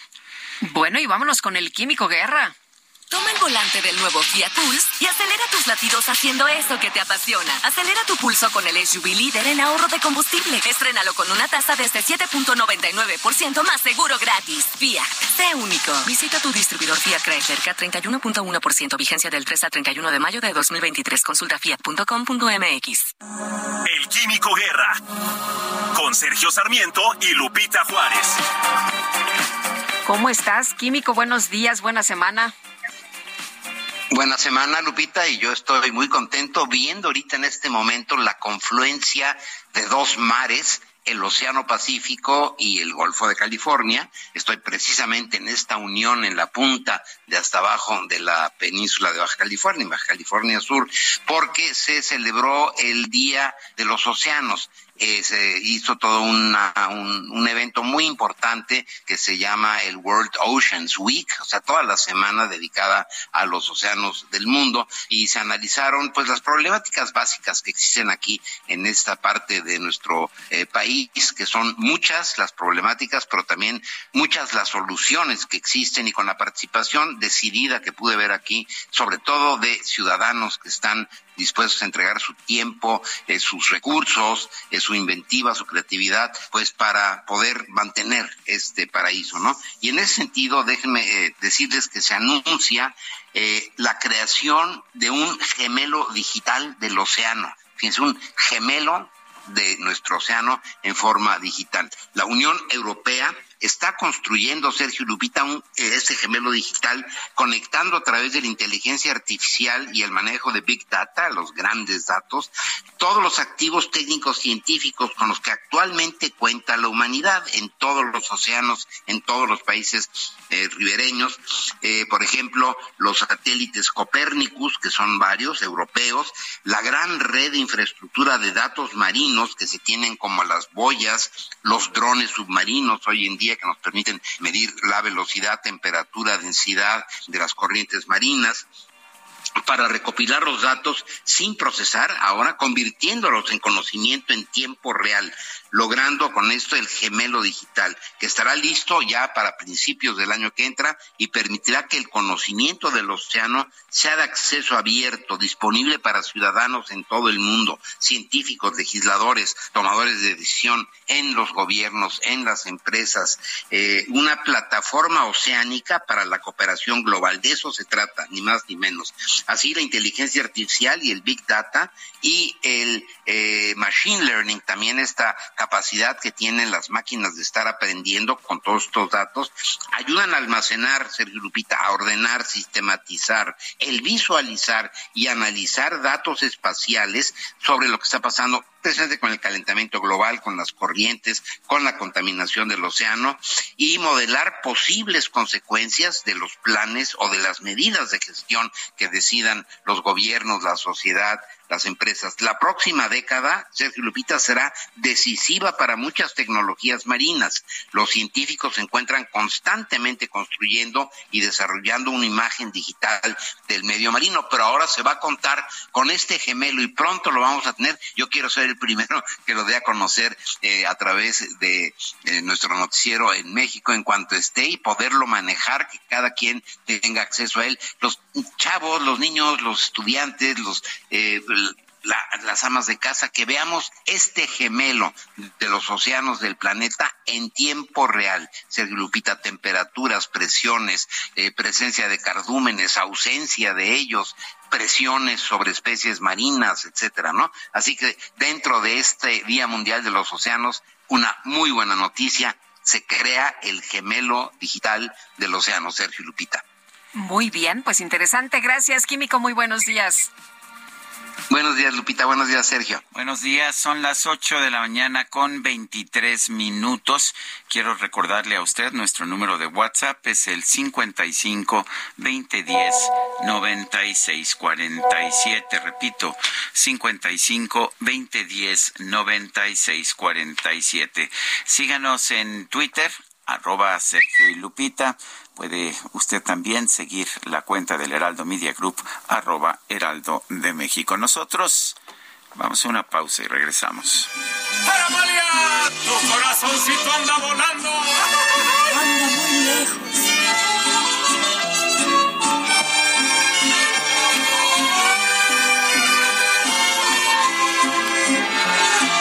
A donde quiera que estoy me acuerdo de ti. Mi alma se muere por ir juntito a tu alma. El sol sin luz nunca es sol.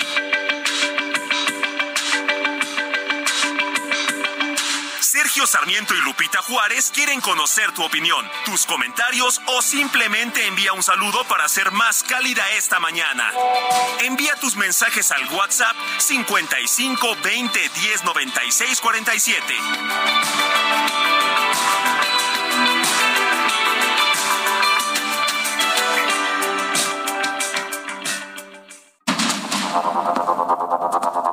Continuamos con Sergio Sarmiento y Lupita Juárez por el Heraldo Radio.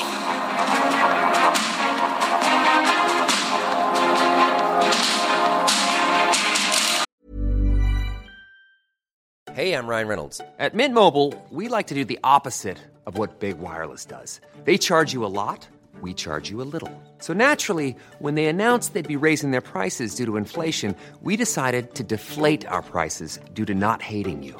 That's right. We're cutting the price of Mint Unlimited from $30 a month to just $15 a month. Give it a try at mintmobile.com slash switch. $45 upfront for three months plus taxes and fees. Promote for new customers for limited time. Unlimited more than 40 gigabytes per month. Slows. Full terms at mintmobile.com.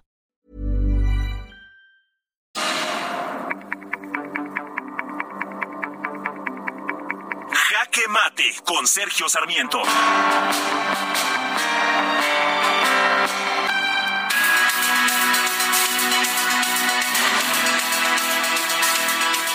Morena dio a conocer ayer sus reglas para el proceso de elección de su candidato presidencial para el 2024.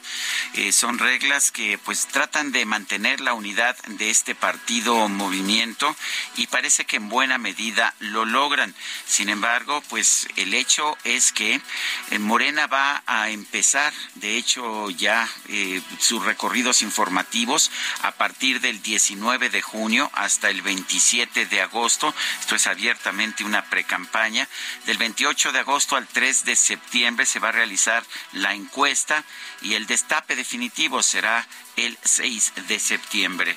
Sin embargo, la ley dice que no pueden empezar las precampañas para la elección presidencial sino hasta el, la tercera semana de diciembre de este 2023.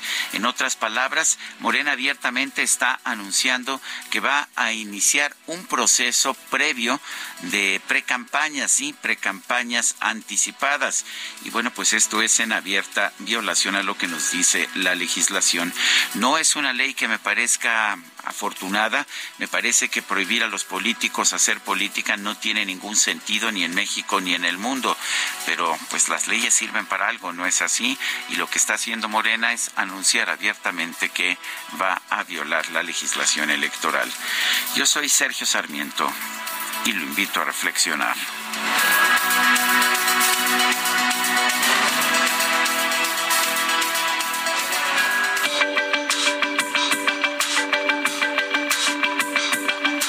Sergio Sarmiento, tu opinión es importante. Escríbele a Twitter en arroba Sergio Sarmiento.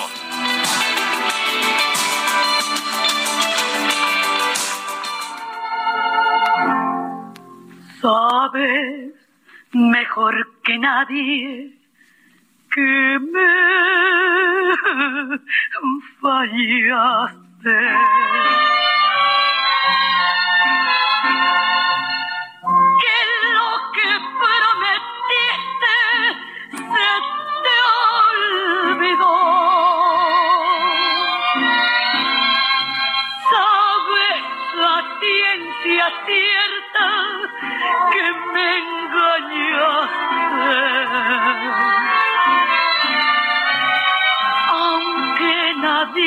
amarán igual que yo.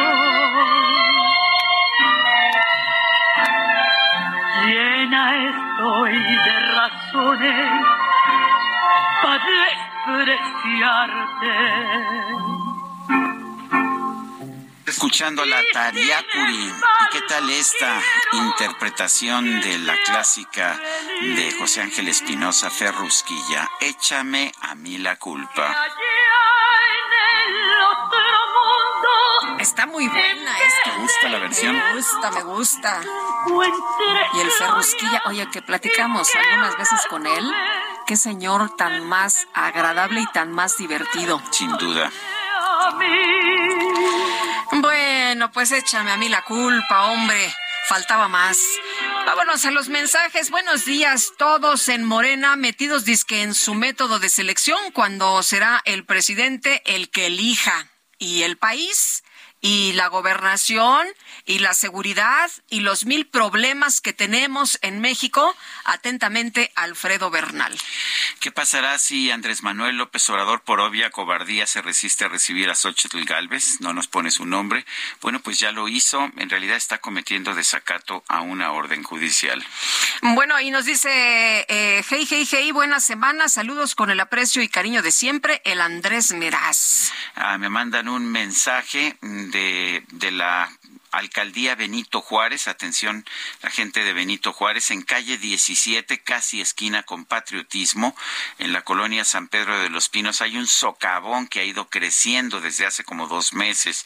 Se ha intentado que la alcaldía pues lo arregle, pero no han dado respuesta. Un creciente socavón está creciendo, le pueden poner, lleva dos meses apenas, al año le pueden poner su pastel. velita, su pastel, pero por lo pronto es un riesgo para los vecinos. Está en calle 17, casi esquina con patriotismo en la colonia San Pedro de los Pinos de la alcaldía Benito Juárez. Son las ocho de la mañana con 35 minutos. Y vámonos con Mónica Reyes, que nos tiene información. Mónica, buen día, adelante. Gracias, Sergio Lupita, amigos del Heraldo Radio. ¿Piensas que para tener lo mejor siempre debes elegir? ¿Por qué escoger cuando puedes tenerlo todo al mismo tiempo? Conoce el totalmente nuevo Fiat Fastback 2024, la evolución del auto que llegó para unir lo mejor de dos mundos, lo innovador y el amplio espacio de los SUVs y el diseño y performance de un sedán con el nuevo Fiat Fastback 2024, un SUV coupé único en su categoría. Olvídate de tener que escoger entre comodidad y diseño, ya que con su amplia cajuela de 600 litros, una de las más amplias del segmento, cabina espaciosa y un diseño deportivo que destaca por sus detalles italianos, la única elección que tendrás que tomar es tu propio destino. Así que ya no lo pienses más. Visita a tu distribuidor Fiat más cercano y atrévete a descubrir la evolución del auto por ti mismo con el nuevo Fiat Fastback 2024. Regreso con ustedes, Lupita Sergio, gracias. Gracias a ti, Mónica, Mónica Reyes. La Iglesia Católica hizo un llamado a los ministros de la Suprema Corte de la Nación a realizar una ponderación adecuada y a su vez respetar la libertad religiosa luego de la polémica suscitada sobre la instalación de nacimientos en edificios públicos. Fernanda García, ¿qué tal? Adelante. Sergio Lupita, buen día. Los saludo a ustedes a su auditorio. Ante la discusión que se dará el próximo 14 de junio en la Suprema Corte de Justicia de la Nación sobre símbolos religiosos en oficinas de la Administración Pública, la Iglesia Católica criticó que se busca amparar un sentimiento, pues la representación de símbolos religiosos es algo cotidiano dentro de las sociedades, ya sea en aquellas en las cuales hay una mayoritaria o en las que conviven varias. Dicha sentencia busca dar respuesta a un amparo proveniente del estado de Yucatán, presentado por una persona que se sintió agraviada al ver en un edificio público del ayuntamiento el pesebre de la figura de la Sagrada Familia durante Navidad. La Iglesia señala que manifestar que una expresión de fe agrede a una sensibilidad personal llevará a la sociedad a ser cada vez menos intolerante, en lugar de promover la tolerancia y el respeto. También destacaron que el tono del proyecto parece poner énfasis en las manifestaciones públicas que tengan que ver con la vida y obra de Jesucristo, pero la evaluación del posible daño no demostrado debe de hacerse desde la perspectiva objetiva si cualquier manifestación pública religiosa es potencialmente agresiva para quienes imparten la misma fe.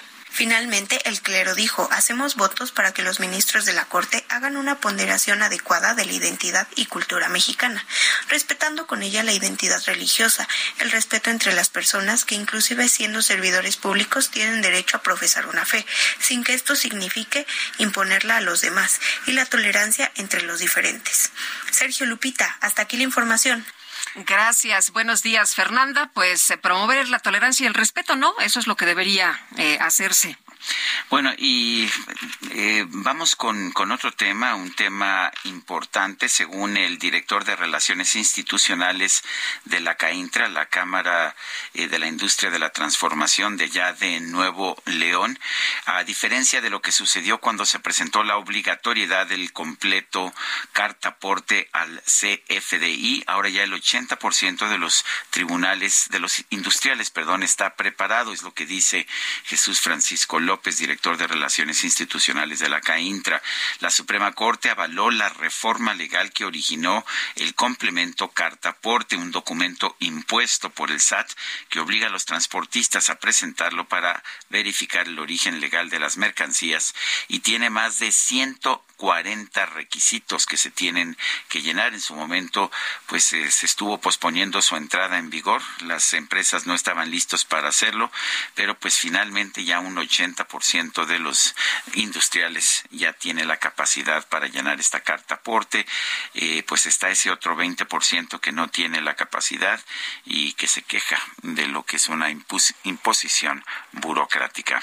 Bueno, oye, y todos tuvimos que aprender a hacer home office, no era un eh, tema que, pues lo tuviéramos en el radar, aunque ya en otros países y aquí en México empezaba, pero después de la pandemia incluso pues se tuvieron que hacer modificaciones y tomar en cuenta precisamente en materia legal. La Secretaría del Trabajo y Previsión Social publicó ya la norma oficial mexicana en el diario oficial de la Federación que establece las condiciones de seguridad y salud en el trabajo para el home office.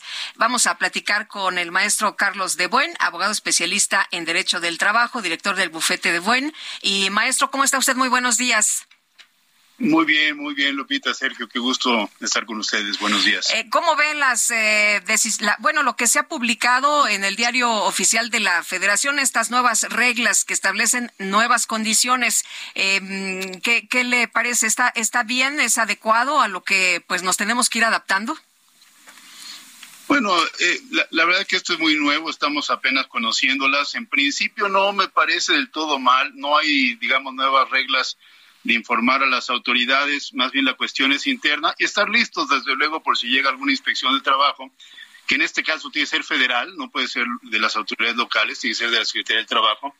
Y bueno, está enfocado al tema de seguridad e higiene. Repite, desde luego, algunas cosas que ya había establecido la ley en las reformas de hace un par de años, en el sentido que, que hay que proporcionar los equipos de cómputo, las sillas ergonómicas, y bueno, cuidar, yo diría que en la medida de lo posible, eh, la seguridad, la salud, la higiene en el lugar de trabajo, que me imagino yo que mayoritariamente pues es la casa de quien trabaja.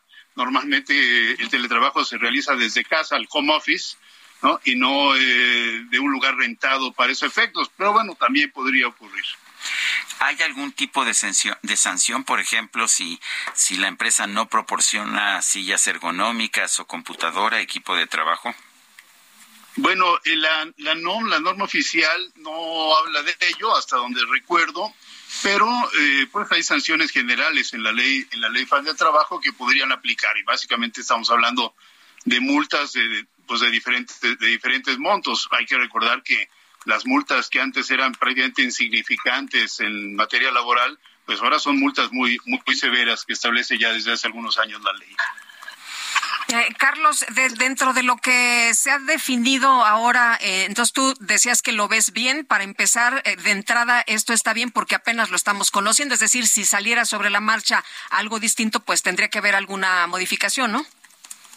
Sí, bueno, es que aquí el problema me parece precisamente que es, esa invasión de la intimidad de la casa de, quien presta el servicio desde, desde su hogar, que insisto, me imagino yo que la inmensa mayoría de, de, las personas teletrabajadoras. Entonces, eh, en muchas ocasiones se habla de que, bueno, se haga una inspección eh, física, una visita física por parte de la Comisión de Seguridad y Higiene, que es una comisión de la propia empresa, eh, siempre y cuando el trabajador lo autorice.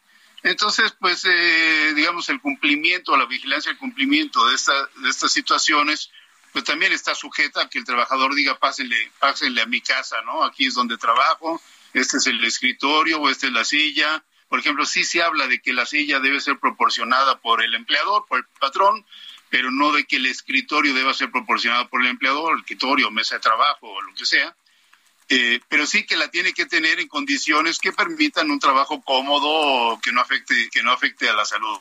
Entonces hay eh, hay elementos ahí un poco confusos no entre eh, cuál es la responsabilidad del propio trabajador y cuál es la responsabilidad del empleador que insisto pues no puede obligar al trabajador a permitirle que entre a su casa para para ver esto. Podría pues con la con las limitaciones correspondientes establecer su sistema para que a través de una videoconferencia precisamente se verifiquen las, las instalaciones de, de la casa, ¿no? Eh, Carlos, ¿cuál es la situación en otros países? ¿Hay este mismo tipo de obligaciones, no sé, en Estados Unidos, en Canadá o en Europa Occidental? ¿Deben las empresas ponerle su silla ergonómica, su computadora en cada casa a los trabajadores que quieran hacer home office? Bueno, Sergio, este, me, me, voy a confesar ignorante. hemos participado en algunas conferencias donde se habla distintos países, sobre todo en, el ambiente latinoamericano, que es donde más me toca participar. Y eh, pues esto de las sillas ergonómicas, la verdad es que no lo he oído en otros lados. Sí, los equipos de cómputo. Eh, sí, el tema de la desconexión digital, ese es un tema que ya se venía manejando en otros países, porque pues también se ha abusado, digamos, del teletrabajo para que la persona esté prácticamente 24 por 7 eh, apegada a un teléfono o a una computadora, eh, debiendo responder por una orden de trabajo. Y aquí, bueno, no se establecen horarios fijos, eso es muy importante señalarlo, los horarios pueden ser variables. Eh, yo pienso que gran parte de esta jornada puede ser eh, en horarios que el propio trabajador fije, salvo aquellas ocasiones, evidentemente, en que tiene que estar eh, ligado para una videoconferencia o cuestiones de esta naturaleza, o para atender las instrucciones de un jefe o de un coordinador, en fin. Eh, pero sí, es, eh, digamos, es un trabajo muy diferente al que se presta en el domicilio de la empresa, con la vigilancia directa del patrón o de sus, o de sus este, eh, pues en fin, de sus representantes, antes les llamábamos capataces, es un nombre muy feo ahora, ¿no? Entonces, aquí hay en gran medida una, una cierta libertad del trabajador, y creo que muchas veces se va a medir más en, en tema de cumplimiento de la orden de trabajo que en tema de tiempo destinado. Sí. Eh, maestro, por ejemplo, conocemos personas que hacen este home office incluso fuera del país, eh, gente que se va a vivir a otras partes del mundo o que se va a la playa o que se va, eh, no sé, a otros estados de la República. Y bueno, pues mientras cumplan con el objetivo, con la productividad, no hay ningún problema, ¿no? aunque no necesiten eh, silla ergonómica, a lo mejor están en el ahí, no sé, en algún eh, eh, en alguna playa o en algún otro lugar. Es, cierto, Lupita, pero este, y, yo creo que se da más de allá para acá que de aquí para allá. Es decir, hay muchos trabajadores, según he visto, de los Estados Unidos, o no sé, de, Europa, Canadá, en fin, que, que, vienen a trabajar a México, que les cuesta muy mucho más barata la, la vida en México y que realizan su trabajo absolutamente eh, desde acá y efectivamente pues eh, yo me imagino a alguien trabajando en, en, Tulum, por ejemplo, o este Huatulco, no sé qué, eh, unas playas ahí en Oaxaca, este, pues sí, que se hace en la maca o en la tumbona o, directamente en la arena eh, y trabajando muy cómodo. Bueno, el patrón no puede obligarlos a, utilizar sillas ergonómicas, claro. Eh, pero sí está obligado a proporcionarlas. Entonces, efectivamente, ahí me parece que falta un poco de flexibilidad pero no, no tanto en la norma, sino desde la propia ley, porque esto de las sillas ergonómicas viene desde la ley, desde las reformas de hace dos años. Muy bien, pues eh, como siempre un gusto poder platicar con usted esta mañana. Muy buenos días. El gusto, el gusto es todo mío. Muchas gracias. gracias. Hasta luego. En México, el gobierno federal invierte en seguridad el 1.3% del Producto Interno Bruto. Eh, los países de la OCDE gastan en promedio el 3% del PIB eh, y tienen PIBs mayores eh, per cápita, sobre todo. Vamos a conversar con Francisco Rivas, director general del Observatorio Nacional Ciudadano. Francisco Rivas, gracias por tomar nuestra llamada. Eh, estamos gastando demasiado poco en seguridad, que debería ser, pues quizás la mayor prioridad de un, de un gobierno, de cualquier gobierno. Muy, muy buenos días, Sergio Lupita, un gusto estar con ustedes. Este, pues mira, estamos gastando poco, pero también estamos gastando muy mal. No hay evidencia que el gasto que se haya hecho en México tenga un efecto directo o indirecto en la reducción de delitos. Para empezar, es un poco inexacto decir que estamos gastando el 1.3%. El año en que llegamos a gastar menos, eh, digo más en seguridad, fue por ahí de 2010, 2011, que estuvimos gastando en ambos años alrededor de el 1.2% del Producto Interno Bruto. A lo largo del sexenio pasado todos los años hubo pequeñas reducciones que nos llevaron hasta el 1% del Producto Interno Bruto. Este año arrancamos, este sexenio arrancamos, perdón, con el primer año 2019 con un 0.89% del Producto Interno Bruto destinado a la materia, que creció al 1% y ahí se ha mantenido. ¿Cuál es el problema? Que ese 1% en realidad es falso, porque de ese dinero la mitad y un poquito más se ha estado destinando a cuestiones que no tienen que ver con la seguridad, es decir, estamos gastando el, 0.5% del Producto Interno Bruto en el Tren Maya, en el Aeropuerto de Santa Lucía, en el de Tulum, en Dos Bocas, es decir, en proyectos que no tienen que ver con la. Pero cuando digo que no solo es poco, y sí es muy poco, porque por ejemplo, si nosotros comparamos a las fiscalías, lo que hoy tienen las fiscalías con lo que tenían el sexenio pasado, pues estamos hablando. Sí, Francisco. A ver, parece que se nos ah, cortó la llamada.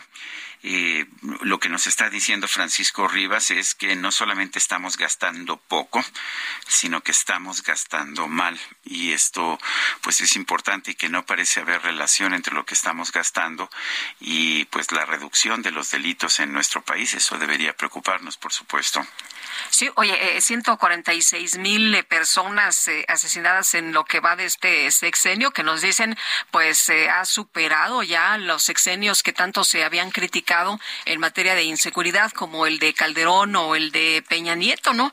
Y pues causa mucha preocupación que Francisco nos explicabas de, de lo que recibían de presupuesto en sexenios anteriores comparado con este sexenio, con este gobierno por tercer año consecutivo este, eh, en 2023 las policías municipales están recibiendo cero pesos con cero centavos para su fortalecimiento. Ahora, esto no incluye el gasto corriente, es decir, el pago de salarios, pero es el dinero que se utiliza para todo aquello que tiene que ver con desplazamientos, que tiene que ver con armamento, con capacitación, con tecnología, renovación de licencias, cambio de llantas, etcétera, etcétera, etcétera. Es decir, tiene que ver con diversos factores específicos. El problema es que, insisto, no tenemos una evidencia hoy que la gran parte del dinero, uno no se destina a cuestiones sustantivas de seguridad y la otra parte, la mayor parte se la lleva el ejército y la Guardia Nacional, no tenemos evidencia que haya un mejor desempeño institucional a partir de este gasto. En los sexenios pasados eh, hubo ejercicios muy específicos como se llevó a cabo en el secretariado, en donde nos invitaban a la sociedad civil a que observáramos la manera en la que se distribuían los recursos para los estados y municipios. Como ustedes saben, el secretario ejecutivo del Sistema Nacional es la autoridad encargada de repartir el dinero y había una regla de operación que definía con claridad los estados cuánto reciben, qué estado recibe cuánto y por qué lo recibe, y así los municipios. Se les pedía a las autoridades que llegaran con proyectos definidos y te puedo decir, me consta que les, les decían pues, a ver, no vayas a construir una comandancia de policías si no tienes ni siquiera el número suficiente de policías. Entonces, había un ejercicio eh, de racionalidad. ¿Cuál es el problema? Que una vez que se hacía ese ejercicio de racionalidad, nadie iba adecuadamente a verificar que los estados, que los municipios gastaran bien y todos los años había observaciones de las auditorías que nos decían que pues el, el dinero se desviaba o que no llegaba a donde llegaba o había un subejercicio. Y eso también es importante porque todos los años los estados por algún motivo no podían ejercer una parte importante de los recursos. Otro aspecto que era bastante significativo era el trabajo que hacía la Comisión Nacional Antisecuestro, cuando en ese entonces la maestra Patricia Bugarín era la encargada de revisar el tema, pues ella sí se iba a los estados a revisar y a decir, a ver, aquí tenían que haber tres camionetas, no están, vénganse para acá, ¿dónde está la computadora? ¿Dónde está el personal? O sea, esa parte, por eso digo que también estamos gastando mal, porque esa parte no la estamos haciendo. Antes los ciudadanos teníamos un mínimo de posibilidad de hacer ese tipo de auditoría ciudadana no hoy es muy difícil llevarlo a cabo y las auditorías de nuevo cuando señalan no pasa nada los congresos locales no sancionan el congreso este la, la, cámara de diputados y el congreso a nivel federal no están dando un seguimiento no pasa nada si luego resulta que un tal gobierno no está ejerciendo bien el dinero. Francisco Rivas director general del Observatorio Nacional Ciudadano gracias por tomar nuestra llamada. Muy buenos días a ustedes bueno, y no se pierdan la entrevista que nuestro compañero Alejandro Cacho hizo al secretario de Gobernación, Adán Augusto López, este lunes, en esta mañana a las 9 por el Heraldo Televisión.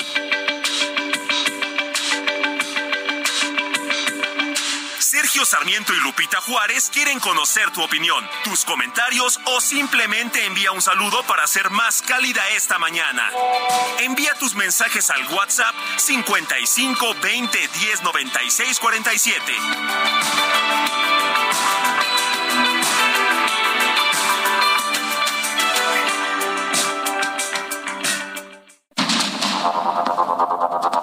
Continuamos con Sergio Sarmiento y Lupita Juárez por el Heraldo Radio.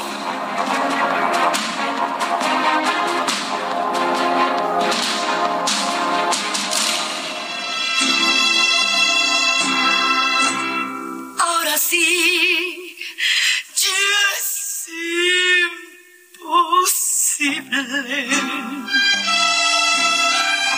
el vivir juntos tú y yo. Vete ya por el camino que la suerte te marcó. A mi lado no lo niegues. Pues otra probadita de la música de Amalia Mendoza. Qué manera de perder. Qué manera de perder, ¿verdad? A veces se pierde. Y a veces se A gana. veces se gana, sin duda. Estamos recordando a Amalia Mendoza, la Tariacuri, un día después de su aniversario luctuoso, 11 de junio de 2001. Yo ya sabía que todo esto pasaría. Son las 9 de la mañana con un minuto. Adelante, Lupita. Bueno, pues está con nosotros aquí en la cabina Mario Delgado, presidente nacional de Morena, a quien agradecemos su presencia aquí en este espacio. Mario, ¿cómo estás? Después Hola. de ayer, ¿cómo te va? Muy bien, muy contentos. Gracias por la invitación, Lupita, Sergio. Me da mucho gusto estar siempre con ustedes. Oye, se queda atrás el dedazo. Esto es lo que ha ocurrido el día de ayer. Se, pues, se firma este acuerdo donde todos van a estar con piso parejo, que es lo que siempre se había pedido, lo que siempre se había discutido. Pues es un proceso absolutamente transparente, equitativo, incluyente, democrático, donde la gente va a decidir. No va a haber duda en el tema de la encuesta. Por eso yo ayer pedí un minuto de silencio por la muerte del dedazo. Se acabó. No habrá eh, dedazo y ojalá nunca regrese porque estamos en una práctica ahora eh, democrática donde la gente va a decidir.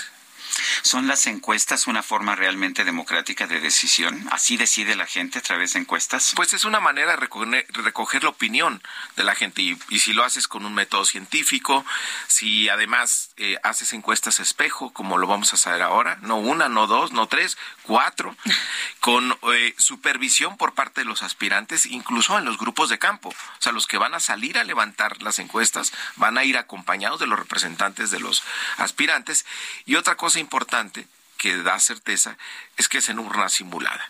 O sea, vas a recibir una especie de boleta donde eh, depositarás, eh, tacharás quién es tu preferido, preferida. Como si estuviera uno votando. Como si estuvieras votando. Entonces, eso, eso creo que da, da, todas las condiciones para que sea un proceso totalmente transparente, que genere confianza entre los aspirantes y lo que estamos buscando es la unidad. La unidad es nuestra fuerza y salimos unidos, sabemos que tenemos posibilidades muy altas de ganar el 2024. Hay quien dice que Morena está desafiando las leyes electorales con este proceso interno. ¿Cómo le van a hacer para no violar eh, pues la ley electoral por actos anticipados de campaña, Mario? Porque es un proceso totalmente interno.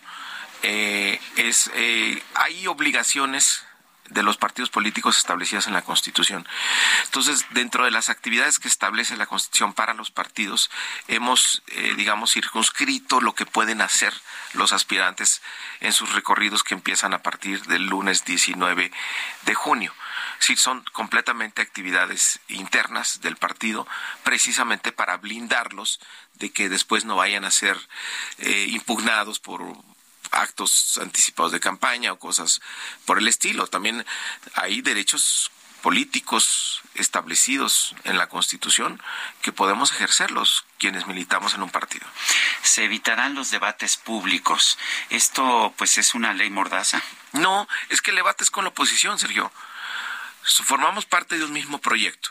Queremos darle continuidad al proyecto que ha iniciado el presidente Andrés Manuel López Obrador.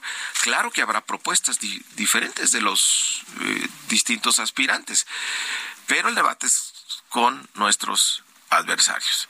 hacia el interior, pues no tenemos que cuidar las condiciones para que nos mantengamos unidos y que, haya propuestas. tienen la libertad de proponer cómo darle continuidad, qué es lo que sigue en este proyecto, como dice el presidente de la República, continuidad con cambio, de qué se trata esa continuidad con cambio. Ellos habrán de definirlo y será parte también de la estrategia que tengan para convencer a, la gente y, formen, digamos, en la opinión pública eh, la posibilidad de, de que ganen, ¿no?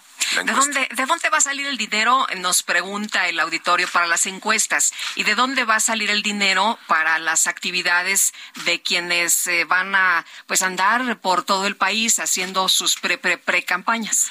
De las encuestas las paga el partido. Son recursos que tenemos que podemos dedicar a ello. Y los recorridos, pues ellos tendrán que organizarse. Está, hemos acordado que no habrá derroches, que no habrá campañas eh, publicitarias.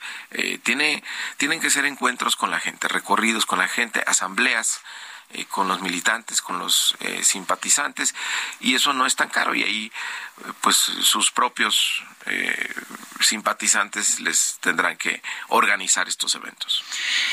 los, los aspirantes evitarán los medios reaccionarios, conservadores, adversarios de la Cuarta Transformación y partidarios del viejo régimen. ¿Quién va pues a elaborar la lista de los medios prohibidos? Bueno, hay unos muy conocidos, Sergio, pero pues yo creo que eventualmente vamos a tener que dejarlo claro. Ya no son medios de comunicación, son ya instrumentos de la derecha para estar golpeando de manera permanente al gobierno, no les interesa a ellos tampoco la pluralidad. Entonces, pues para qué, para qué ir ahí. No, no es un acto de censura. No, Sergio, porque eh, más bien ellos nos censuran a nosotros, ¿no? Se les están poniendo ustedes un cerco informativo para que no les pongan un cerco informativo a ustedes. no, no, no, ellos, eh, digamos, a ver, ahí claramente, ya, bueno, se hacen llamar medios, pero ya ni siquiera son medios, son aparatos de publicidad en contra del, de propaganda en contra del gobierno.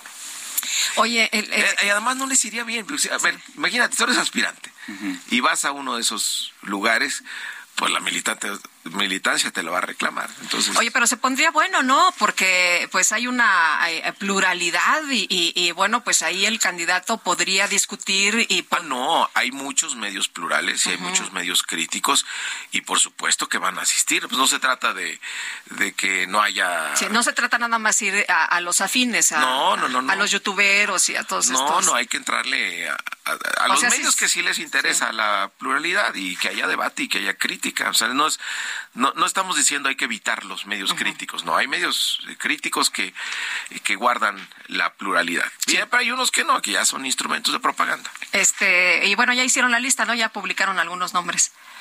No, no hemos hecho la no lista. Partido, ¿No, ¿No hay? No. Ah, porque no, vi, por ahí, vi por ahí algunos nombres. Ya, ya hay este hay debate y creo en las sí. redes ya de quiénes de sí, quiénes, quiénes y quiénes no. no. Oye, Mario, la fiscalización y eh, de los ingresos eh, y los gastos de los aspirantes, ahí quién va a, a, revisar, va a ser el propio partido, va a ser el propio Morena Nosotros o, o vamos, el INE. No, no, no, el INE nada que ver. Nosotros vamos a estar muy vigilantes de, de todo el proceso de que se cumpla lo que se ha firmado. Oye, si se mete lana de, de pues ahí crimen organizado, ¿no? Hay algunos interesados también en, en mover, en meter, en, en, participar ahí, ¿cómo se le va a hacer? No, pues no, no. ¿Cómo se vigila? Eso. No, bueno, está prohibido y, y a ver, te lo adelanto, ninguno de ellos estaría dispuesto a recibir un financiamiento ilícito, imagínate, por supuesto que no. Pero a través de qué mecanismo lo, los van a los van a fiscalizar ustedes. Finalmente el INE tiene su comisión de fiscalización, ustedes tienen eh, suficiente capacidad como para determinar cuánto dinero está entrando a cada eh, a cada recorrido para utilizar el término que se está utilizando y para ver que no se gaste de más y que no se gaste que no se reciba dinero inapropiado y que no se gaste de más. Va a haber alguien específicamente haciendo auditoría el partido en su conjunto aunque eh, Sergio se ha establecido y ellos lo acordaron justamente que no habrá eh, derroches en las campañas. Y esto es algo que se ve o sea, si hay mucho dinero en alguno de ellos, pues es va a ser evidente. Entonces ahí nosotros tendremos que actuar eh, como partido para evitar o detener eso. Eh, Mario, te quiero preguntar dos cosas. Lo de las encuestas. Nos dices que son eh, cinco encuestas, es una que hace Morena y las demás los que escojan los propios eh, aspirantes.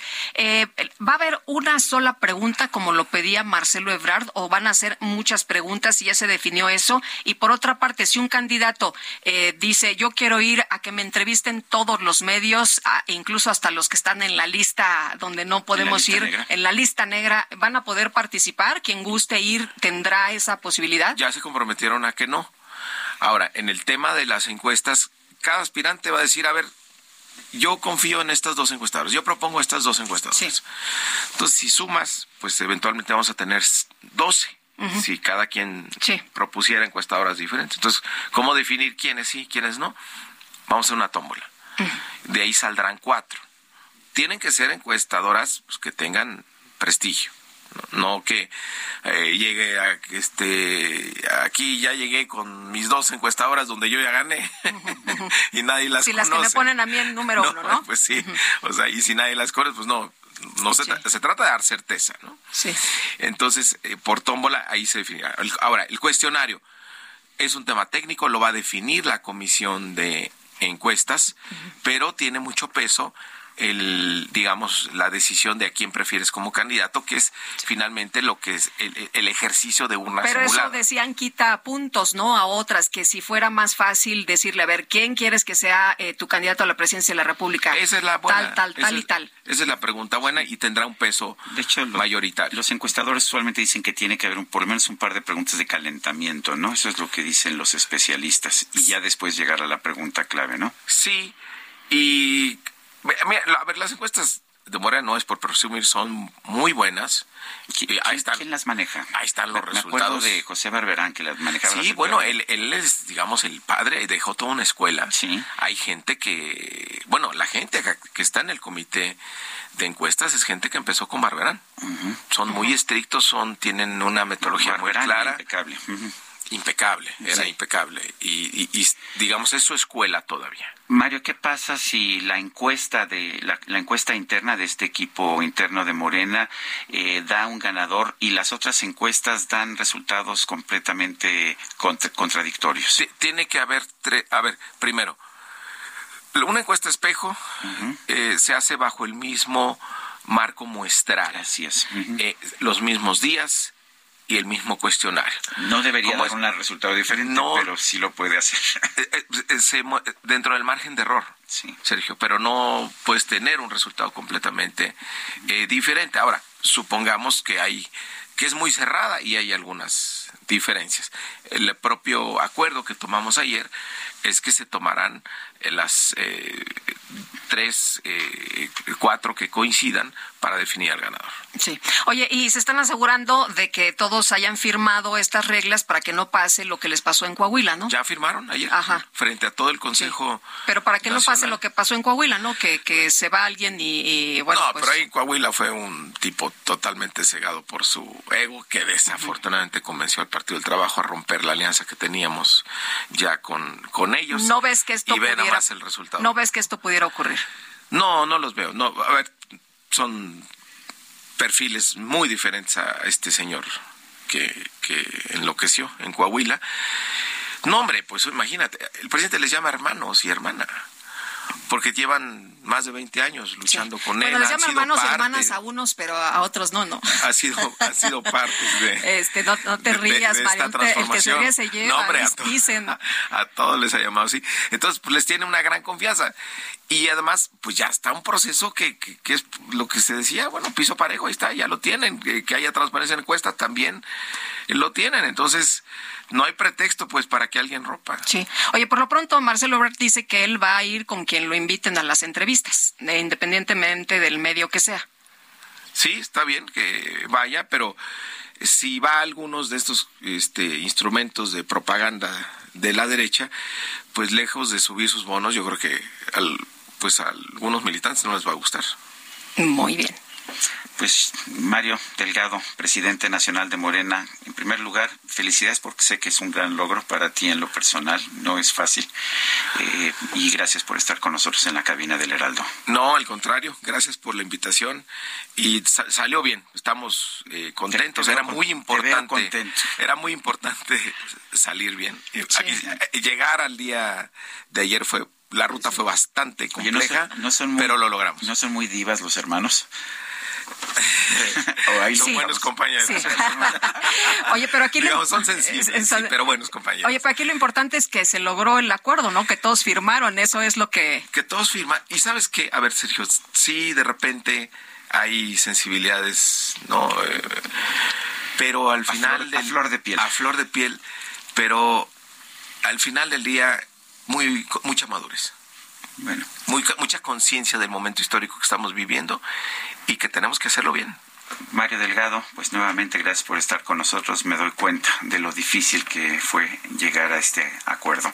Es un acuerdo que da a conocer el Consejo Nacional de Morena para que de manera imparcial, democrática, unitaria y transparente se profundice y se dé continuidad a la cuarta transformación. Gracias, Mario. Gracias a ustedes. Muchas gracias. Saludos a su auditorio. Son gracias. las nueve de la mañana con quince minutos. Yo no soy un rebelde sin causa. El tiempo de espera ha terminado. Tampoco un desenfrenado. Están dando ganas de bailar. Yo lo único que quiero es bailar rock and roll y que claro deje sí. vacilar sin doble son. La micro deportiva.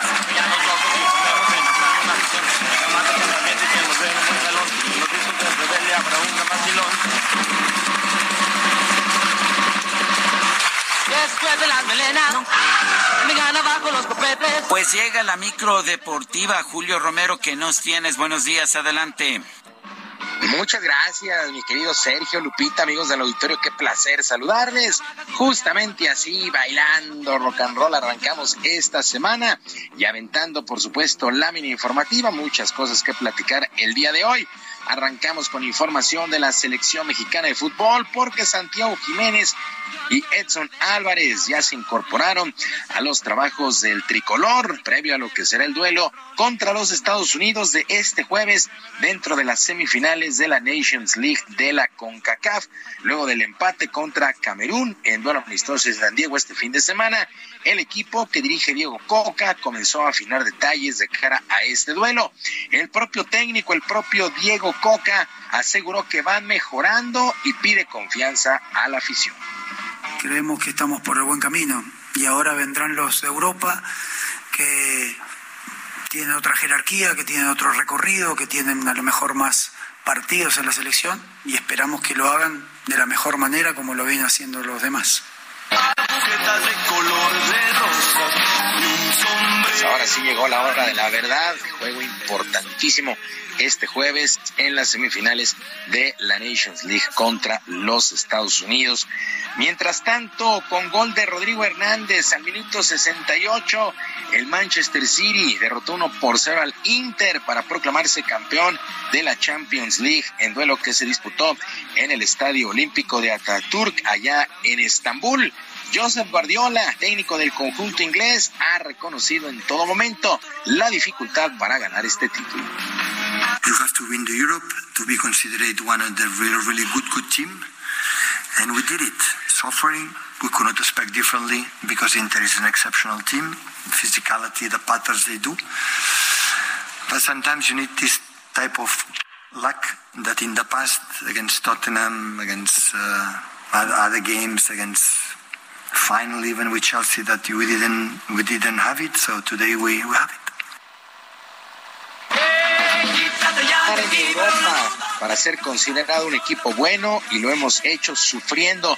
No lo esperábamos de manera diferente porque el interés, eh, pues el Inter, el Inter es un equipo muy excepcional, muy físico y todo lo que hace, pero a veces necesita este tipo de suerte que en el pasado no la tuvimos con el Tottenham y otros partidos, la final contra el Chelsea que tampoco la tuvimos, hoy sí. Así es que el Manchester City, campeón de la Champions, un duelo muy, muy, muy seguido en todo el mundo. Llegó a su fin el mejor evento de clubes del fútbol. Y el atacante mexicano Alan Pulido señaló que su principal prioridad es renovar su contrato con el equipo del Kansas City allá en la MLS, aunque no ha descartado un posible regreso con las Chivas Rayadas del Guadalajara. Pulido agregó que su contrato termina en diciembre y ha pedido a su representante que comience las negociaciones para la renovación, ya que desea retomar su nivel luego de alejarse de las canchas por una fuerte lesión que por poco más de un año. Vamos a ver si Alan Pulido puede ser convencido de regresar a las Chivas. En otras cosas, el serbio, el serbio Novak Djokovic se impuso con parciales de 7-6 6-3 y 7-5 al noruego Casper Ruud para conquistar el abierto de tenis de Roland Garros, el segundo Grand Slam de la temporada en las tradicionales canchas de arcilla. Con este resultado no le llegó a 23 títulos de torneos grandes, dejando atrás al español Rafael Nadal con 22 y al suizo Roger Federer con 20, además de que recupera el número uno en el ranking de la ATP. En la rama femenil, la polaca Iga Świątek derrotó 6-2, 5-7 y 6-4 a la checa Carolina Muchova. Mientras tanto, el mexicano Rodrigo Pacheco ganó el título en dobles juvenil en un hecho histórico al lado del ruso Yaroslav Demin. Este resultado lo afianzó a Rodrigo Pacheco en el número uno del listado de la categoría Buenas Noticias. Rodrigo Pacheco, un juvenil que de verdad se esperan muchas cosas de él. Ya necesitamos un tenista mexicano que destaque. Bueno, felicidades, felicidades a Rodrigo Pacheco que gana el dobles juvenil allá en Roland Garros. Y con ventaja de tres juegos a uno esta tarde, por ahí de las seis y media tiempo del centro de nuestro país, los Nuggets de Denver reciben al calor de Miami en el quinto juego de la gran final en el básquetbol de la NBA. Miami prácticamente ya no tiene margen de error en este compromiso, que es a ganar cuatro de posibles siete duelos. Por su parte, los Nuggets están a una victoria de su primer trofeo Larry O'Brien. Así es que la NBA llegando a su fin con un Luka Doncic que está en verdad en un modo bestia, como se dice, la final de la NBA. Y los Diablos Rojos derrotaron 10 carreras por 8 a los Leones de Yucatán para llevarse por limpia la serie de este fin de semana en el estadio Alfredo Harpelú y en la penúltima serie antes del juego de estrellas que marca la mitad de la temporada en el béisbol de la Liga Mexicana. Los Escarlatas no saldrán de la capital y enfrentarán de martes a jueves a Unión Laguna. El manager Víctor Bojorques agradeció que no tengan que viajar, ya que en las últimas semanas han tenido mucho desgaste y mucho tiempo en la carretera. Definitivamente habíamos tenido series muy difíciles en ese sentido, que habíamos estado viajando mucho. Terminábamos de jugar el jueves en la noche y viajar toda la noche eh, Veracruz a México, de, de Guadalajara a México, llegamos a las 8, 9 de la mañana, descansar un ratito y jugar a las 7 de la tarde. Pero bueno, ya se quedó eso atrás, ya ahora las series van a ser un poquito más cómodas y esperemos seguir en este paso que vamos apenas era un jovencito, mi mamá me decía. Los diablos, los diablos que están en el segundo lugar del standing en la zona sur, se llevan por limpia esta serie de fin de semana que presentó buenas entradas en el estadio Alfredo Harp. Y apuradamente, el pugil mexicano Jaime Munguía mantuvo el invicto al vencer al ucraniano Servi Derivachenko por decisión unánime en California. Después de los 12 episodios, los jueces entregaron tarjetas de 115, 112, 114, 113 y 114, 113. La pelea llegó prácticamente empatada al último round, donde Munguía mandó a la lona a su rival con un gancho al cuerpo. La pelea fue en las 168 libras de peso supermediano, categoría a la que pertenece Saúl El Canelo Álvarez y el tijuanense Jaime Munguía, pues no descarta enfrentarlo a mediano plazo. Sí, así es, la verdad, pues yo creo que sería una gran pelea, eh, pues Canelo y yo, yo creo que pues sería una gran fiesta mexicana, este, pero pues vamos a ver qué pasa, eh, por ahorita vamos a estar en la 168, este, y vamos a seguir trabajando y a seguir mejorando.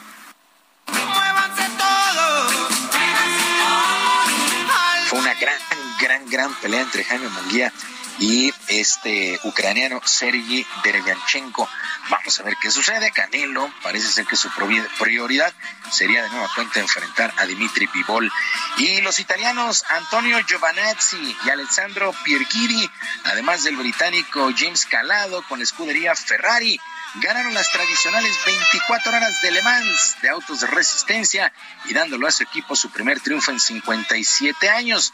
Dentro del centenario de esta mítica, de esta mítica competencia, el cabalino rampante logró la victoria después de hacerlo en 1975. El mexicano Esteban Gutiérrez tuvo una extraordinaria participación, terminó en el séptimo lugar y Guillermo Rojas lo hizo en la novena posición. Sergio Lupita, amigos del auditorio, la información deportiva este lunes, que es un extraordinario día para todos y una mejor semana. Muy bien, muchas gracias, Julio. Saludos para todos. Vamos a una pausa y regresamos.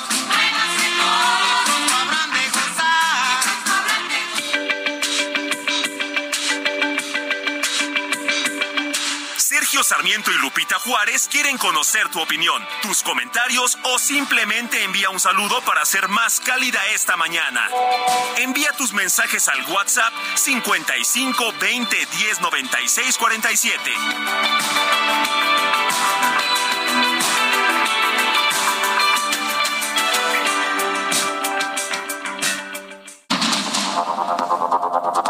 Continuamos con Sergio Sarmiento y Lupita Juárez por el Heraldo Radio.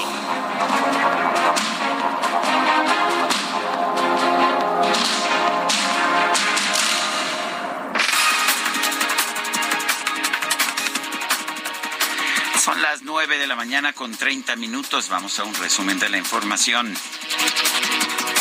Mañana el presidente Andrés Manuel López Obrador calificó como un cínico al expresidente Vicente Fox por asegurar que él había creado el programa de apoyos para los adultos mayores.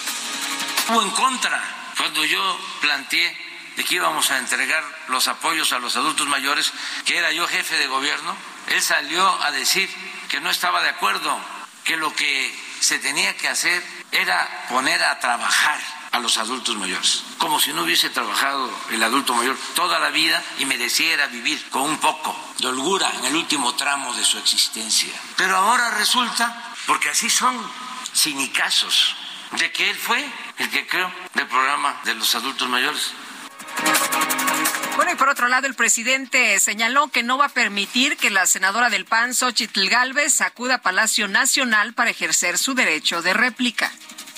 Entonces no dejará que venga a dar su derecho de réplica. No, que hagan sus manifestaciones, porque ellos lo que están haciendo ni siquiera es propaganda, es publicidad. Legalmente hablando, ¿va a presentar algún recurso entonces presente o no? Se hacen los trámites legales correspondientes. sí. sí, sí, sí, Pero este quiere ser candidata, eh, no sé, a jefa de gobierno, a presidencia, ¿eh? Jefa de gobierno allá, eh, que se vaya donde viven los fifís ellos van a votar por ella. Bueno, pues no, no aceptó el derecho, el ejercicio del derecho de réplica. En este espacio, la senadora Xochitl Galvez lamentó que el presidente López Obrador no haya acatado el mandato judicial que le ordena brindarle un espacio en su conferencia de prensa matutina. Mira, yo no le pedí al presidente que me mencionara, yo no le pedí al presidente que mintiera, que dijera palabras que yo nunca dije. Yo no necesito una pizca de la popularidad del presidente. Yo lo que necesito es que el presidente cumpla la ley y yo tengo derecho a mi derecho de réplica. Eso es lo que el juez determinó, que la ley de derecho de réplica sí le aplica a la mañanera, determinó que la mañanera es un acto de autoridad y por lo tanto pues tengo que tener este espacio para poder decir lo que pienso sobre lo que el presidente dijo y ya. Así de fácil. No, no sé por qué el presidente dice que haga mi mañanera cuando la ley de derecho de réplica dice claramente que debo de hacerlo en el lugar donde fui mencionada. El ministro de Defensa ruso y la oficina de la presidencia de Ucrania informaron que ambos países llevaron a cabo un intercambio de casi 190 prisioneros y el presidente ruso Vladimir Putin expresó sus condolencias por la muerte del ex primer ministro de Italia Silvio Berlusconi. Para mí Silvio era una persona querida, un verdadero amigo, escribió a través de Telegram.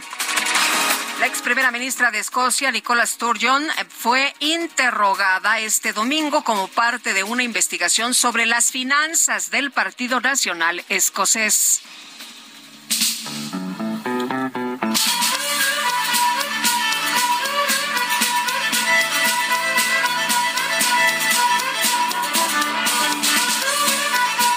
Fin de semana se hizo viral la historia de Yolotzin y Daniel, quienes se casaron el viernes pasado en la Ciudad de México y se perdieron su propia fiesta en Puebla debido a que quedaron atrapados en la carretera por un bloqueo de siete horas de Santa Risa Tlahuapan. Digo, muchísima gente quedó atrapada ahí esas siete horas. A pesar de la frustración, ellos tomaron esto con sentido del humor, decidieron hacer su sesión de fotos en medio de los autos y junto con 25 de sus invitados organizaron un baile y festejaron con agua, galletas y sopa instantánea.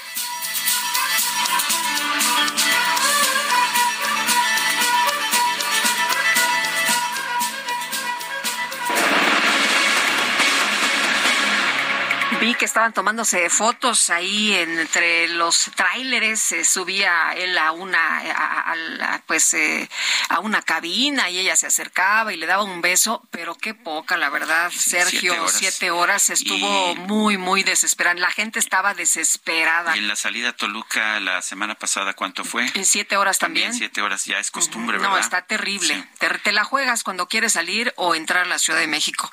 Pero bueno, oye, en otras eh, cosas, en la presentación de los avances del tramo 4 del tren Maya, la gobernadora Mara Lezama anunció que a partir de agosto más de 200 jóvenes podrán prepararse en materia ferroviaria gracias a un trabajo de colaboración con el Tecnológico Nacional de México y el Colegio Nacional de Educación Profesional Técnica.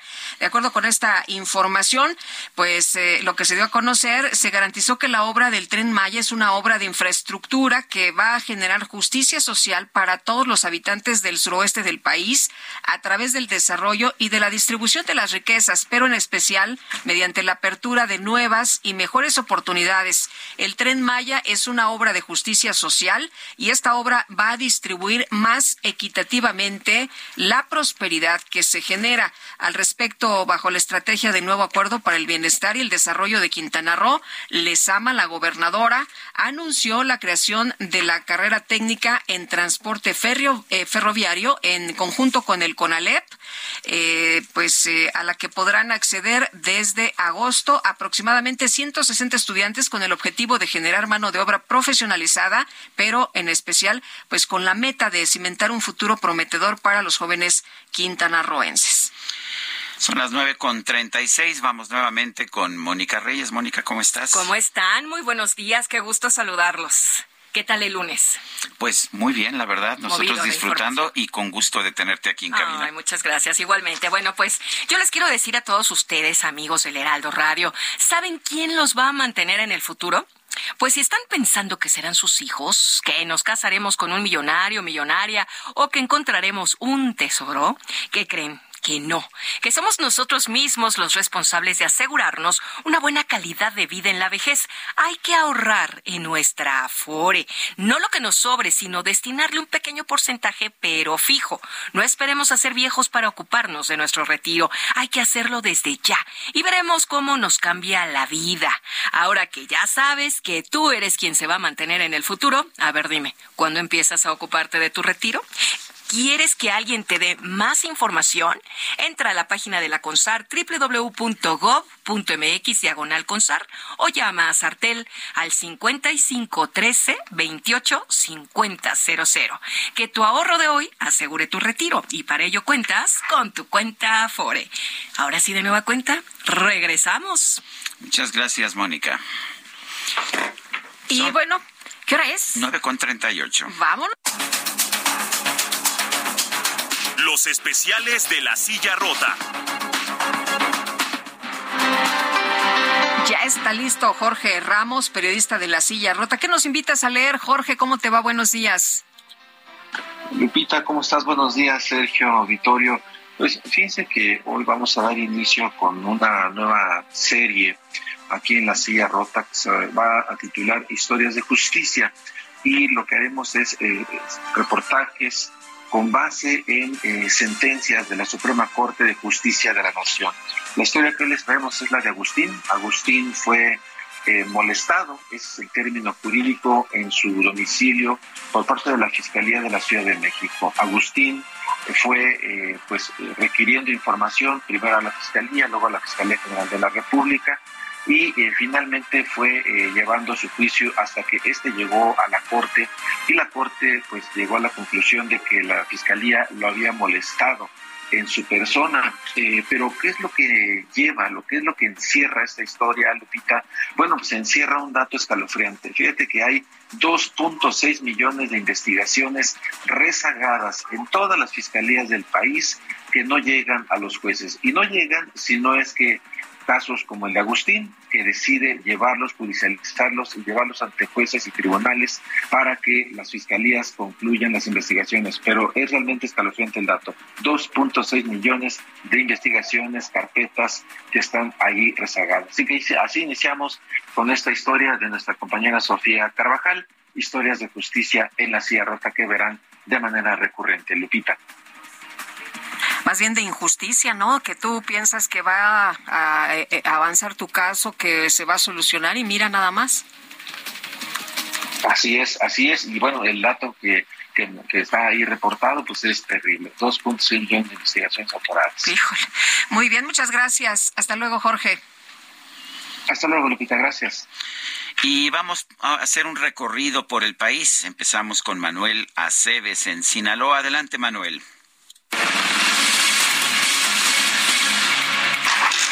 En Culiacán, Sinaloa, un militar perdió la vida luego de un enfrentamiento entre autoridades y presuntos sicarios de la delincuencia organizada. Los hechos se registraron en el poblado San Francisco, perteneciente a la sindicatura de Tacuichamón en Culiacán, punto al que acudieron distintas corporaciones policiales. Durante varios minutos la persecución se robó la calma de los habitantes, quienes podían apreciar la polvareda que levantaban las patrullas y camionetas de civiles armados en la intensa refriega. Tras esta persecución se logró detener a dos civiles que presuntamente se habrían hecho perseguir. Asimismo, se logró asegurar armamento y vehículos que serán puestos a disposición de las autoridades pertinentes. El secretario de Seguridad, Cristóbal Castañeda Camarillo, confirmó esta información a través de su cuenta oficial de Twitter, donde expresó sobre el enfrentamiento entre elementos de la Sedena y civiles armados en Tacuichamona, Culiacán, informar que la situación ya está controlada. Lamentablemente falleció un militar y uno más está herido, así como dos civiles detenidos, armas y vehículos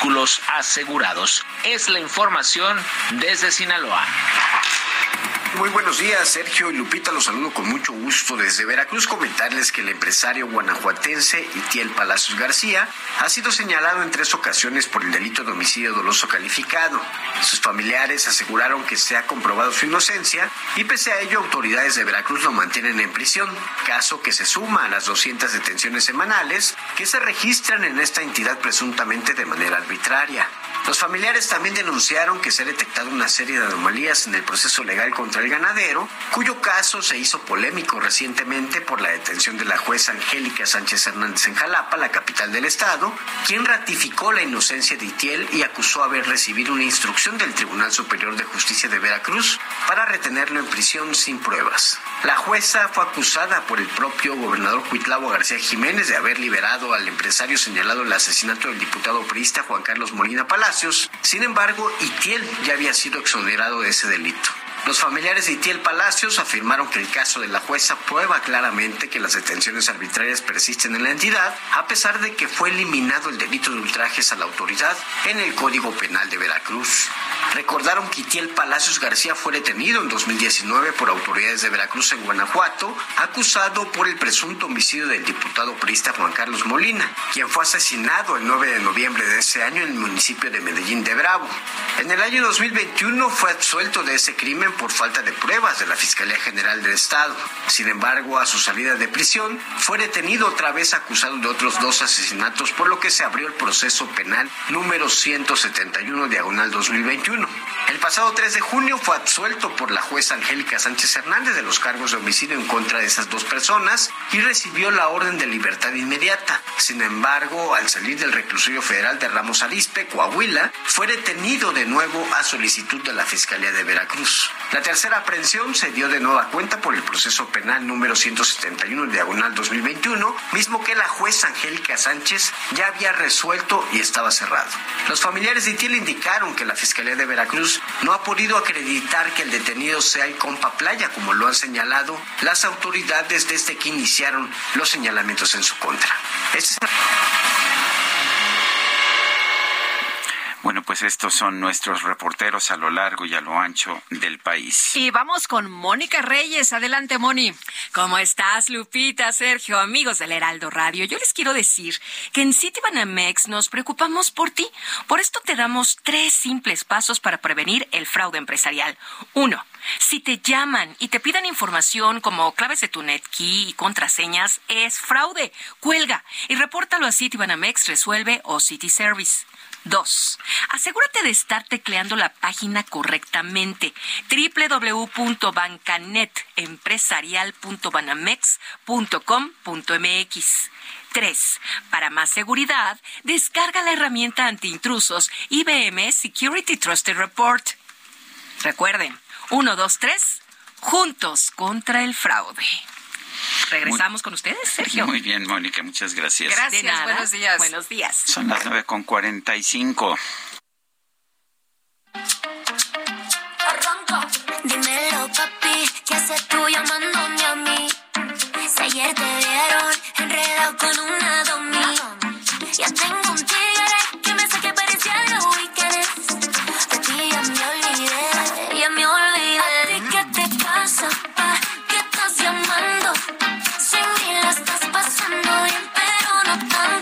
Bueno, pues suena, suena bonito, ¿no es así? Del 11 al 13 de agosto se va a llevar a cabo la quinta edición del Baja Beach Fest, considerado uno de los festivales más esperados del verano. Esto en Rosarito, Baja California, en tiempos de vendimia, además, vale la pena señalarlo. Aaron, Aaron Ampudia, promotor y organizador del Baja Beach Fest, está en la línea telefónica. Aaron, gracias por tomar nuestra llamada. Cuéntanos, ¿quiénes vas a traer a este Baja Beach Fest? ¿Qué tal? Buenos días. Sí, tenemos a muchísimos artistas, los más grandes del mundo ahorita, desde Wisin Yandel, Ozuna, Faith, Don Omar, Grupo Firme, Teo Calderón, Nicky Jam, Ryan Castro, Becky G, Arcángel, El Alfa, Eladio, Manuel Turizo y muchísimos más. Eh, Aarón, cuéntanos de esta quinta edición del Baja Beach Fest. ¿Qué más vamos a tener? ¿De cuándo a cuándo? Eh, ¿Cómo nos vamos eh, enterando de todas las actividades?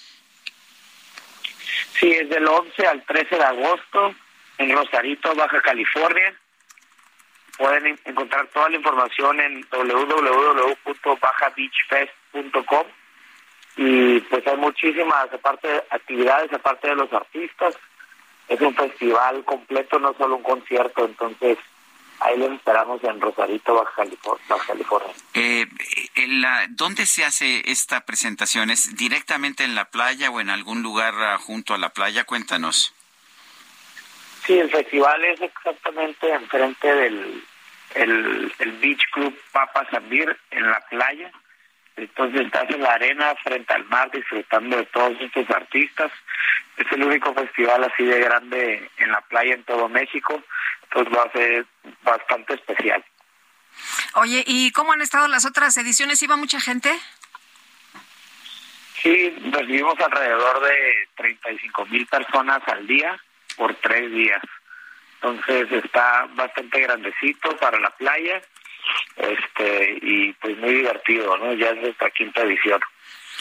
Pues Aaron Ampudia, promotor y organizador del Baja Beach Fest, gracias por esta invitación a esta pues a este festival del 11 al 13 de agosto de este año. Perfecto, muchas gracias, los esperamos por allá. Bueno, gracias, gracias a ti. Son las ah, nueve de la mañana con 48 minutos y vamos con un resumen de la información que se ha generado esta misma mañana. El presidente López Obrador insistió en que la cancelación de 35 normas oficiales mexicanas relacionadas con el sector salud forma parte de los trabajos para combatir la corrupción. Por otro lado, el presidente informó que esta semana va a dar a conocer quién va a asumir la titularidad de la Secretaría de Relaciones Exteriores tras la renuncia del canciller Marcelo Ebrard. Y yo pienso que esta semana vamos a dar a conocer quién va a sustituir a Marcelo Ebrard. Y también esta semana eh, seguramente va a presentar su renuncia el secretario de Gobernación, Adán Augusto López Hernández. Los dos muy buenos servidores públicos que ahora van a participar. El presidente nacional de Morena, Mario Delgado, aseguró en este espacio que el proceso interno para definir al candidato presidencial de su partido va a ser completamente transparente. Pues es un proceso absolutamente transparente, equitativo, incluyente, democrático, donde la gente va a decidir. No va a haber duda en el tema de la encuesta. Por eso yo ayer pedí un minuto de silencio por la muerte del dedazo. Se acabó. No habrá dedazo y ojalá nunca regrese porque estamos en una práctica ahora eh, democrática donde la gente va a decidir. La directora general de la UNESCO, Audrey Azulay, eh, informó que el gobierno de los Estados Unidos solicitó de manera oficial reingresar al organismo, el cual abandonó durante el mandato del expresidente Donald Trump. El líder norcoreano Kim Jong-un expresó su apoyo al presidente de Rusia, Vladimir Putin, así como su deseo de lograr una cooperación estratégica más estrecha entre ambos países. Y el gobierno de Italia anunció que va a declarar un día de luto nacional el próximo miércoles cuando se oficie en la Catedral de Milán el funeral del ex primer ministro Silvio Berlusconi. las horas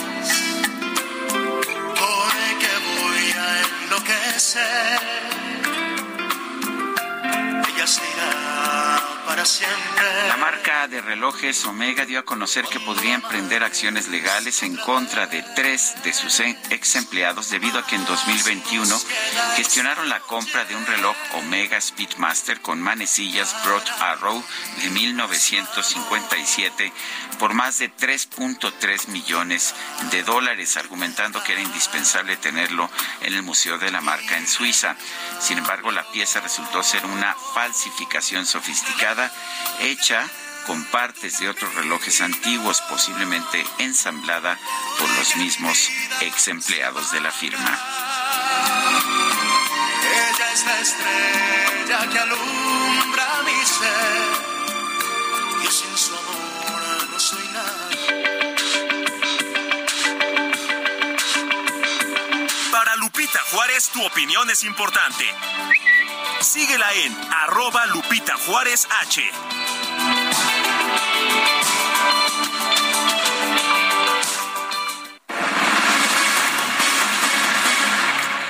Bueno, y miles de personas que viven cerca del volcán mayor en Filipinas fueron evacuadas y llevadas a albergues y este domingo las autoridades advirtieron de los riesgos de las cenizas y los gases tóxicos que emanan del cráter. Y vamos a las calles de la Ciudad de México. Vamos con Israel Lorenzana. Adelante, Israel. Sergio, muchísimas gracias. Pues hemos hecho un amplio recorrido ya en estos momentos a través del eje 3 Norte, prácticamente desde la calzada Vallejo y hasta la zona de la Glorieta de Camarones, asentamientos considerables. Hay que, por supuesto, anticipar su paso con dirección hacia la zona de la México-Tacuba. También echamos un vistazo en la zona centro de Azcapotzalco. En términos generales, también carga vehicular. Nada para pensar en abandonar esta importante vía. Hay que, por supuesto, tomar en cuenta las recomendaciones y manejar con mucho cuidado esta mañana. Pues Sergio Lupita, la información que les tengo. Gracias. Gracias, Israel. Y tenemos información con Gerardo Galicia en el Poniente. Adelante. Así es, Lupita. Sergio, excelente mañana. Información desde la colonia Polanco, tercera sección. Se ha generado un enorme socavón debido a una fuga de agua potable. Esto ocurre sobre la avenida Ejército Nacional, justo a la altura de la calle Edgar Allan Poe, con dirección a Mariano Escobedo. Si nuestros amigos del auditorio están utilizando los carriles laterales, dejando atrás la zona del periférico, van a encontrarse ya con reducción de carriles, la presencia de elementos de protección civil y también un enorme encharcamiento. Habrá que manejar con mucha paciencia, de preferencia buscar el carril de extremo izquierda en laterales y de esta manera van a poder avanzar sin ningún problema. Por lo pronto, Sergio Lupita, es el reporte. Aún estamos a la espera de que llegue el sistema de aguas de la Ciudad de México para poder cerrar las válvulas y comenzar con la reparación. Muy bien, gracias Gerardo. Hasta luego, muy buenos días. Hay que estar atentos. El calor que tenemos por esta tercera onda de, de calor prevé que 22 estados del país tengan temperaturas superiores a los 40 40 grados. Y bueno, muy pendientes a las 11 de la mañana habrá una reunión del presidente con el gabinete legal y ampliado. Y se nos acabó el tiempo, Guadalupe. Pues vámonos entonces, que la pasen todos muy bien. Buena semana. Aquí los esperamos mañana en punto de las 7. Hasta mañana. Gracias de todo corazón. Ya me voy. Quiera, cuando todos te olviden, volverás al camino donde yo me quedé. Volverás como todos, con el alma en pedazos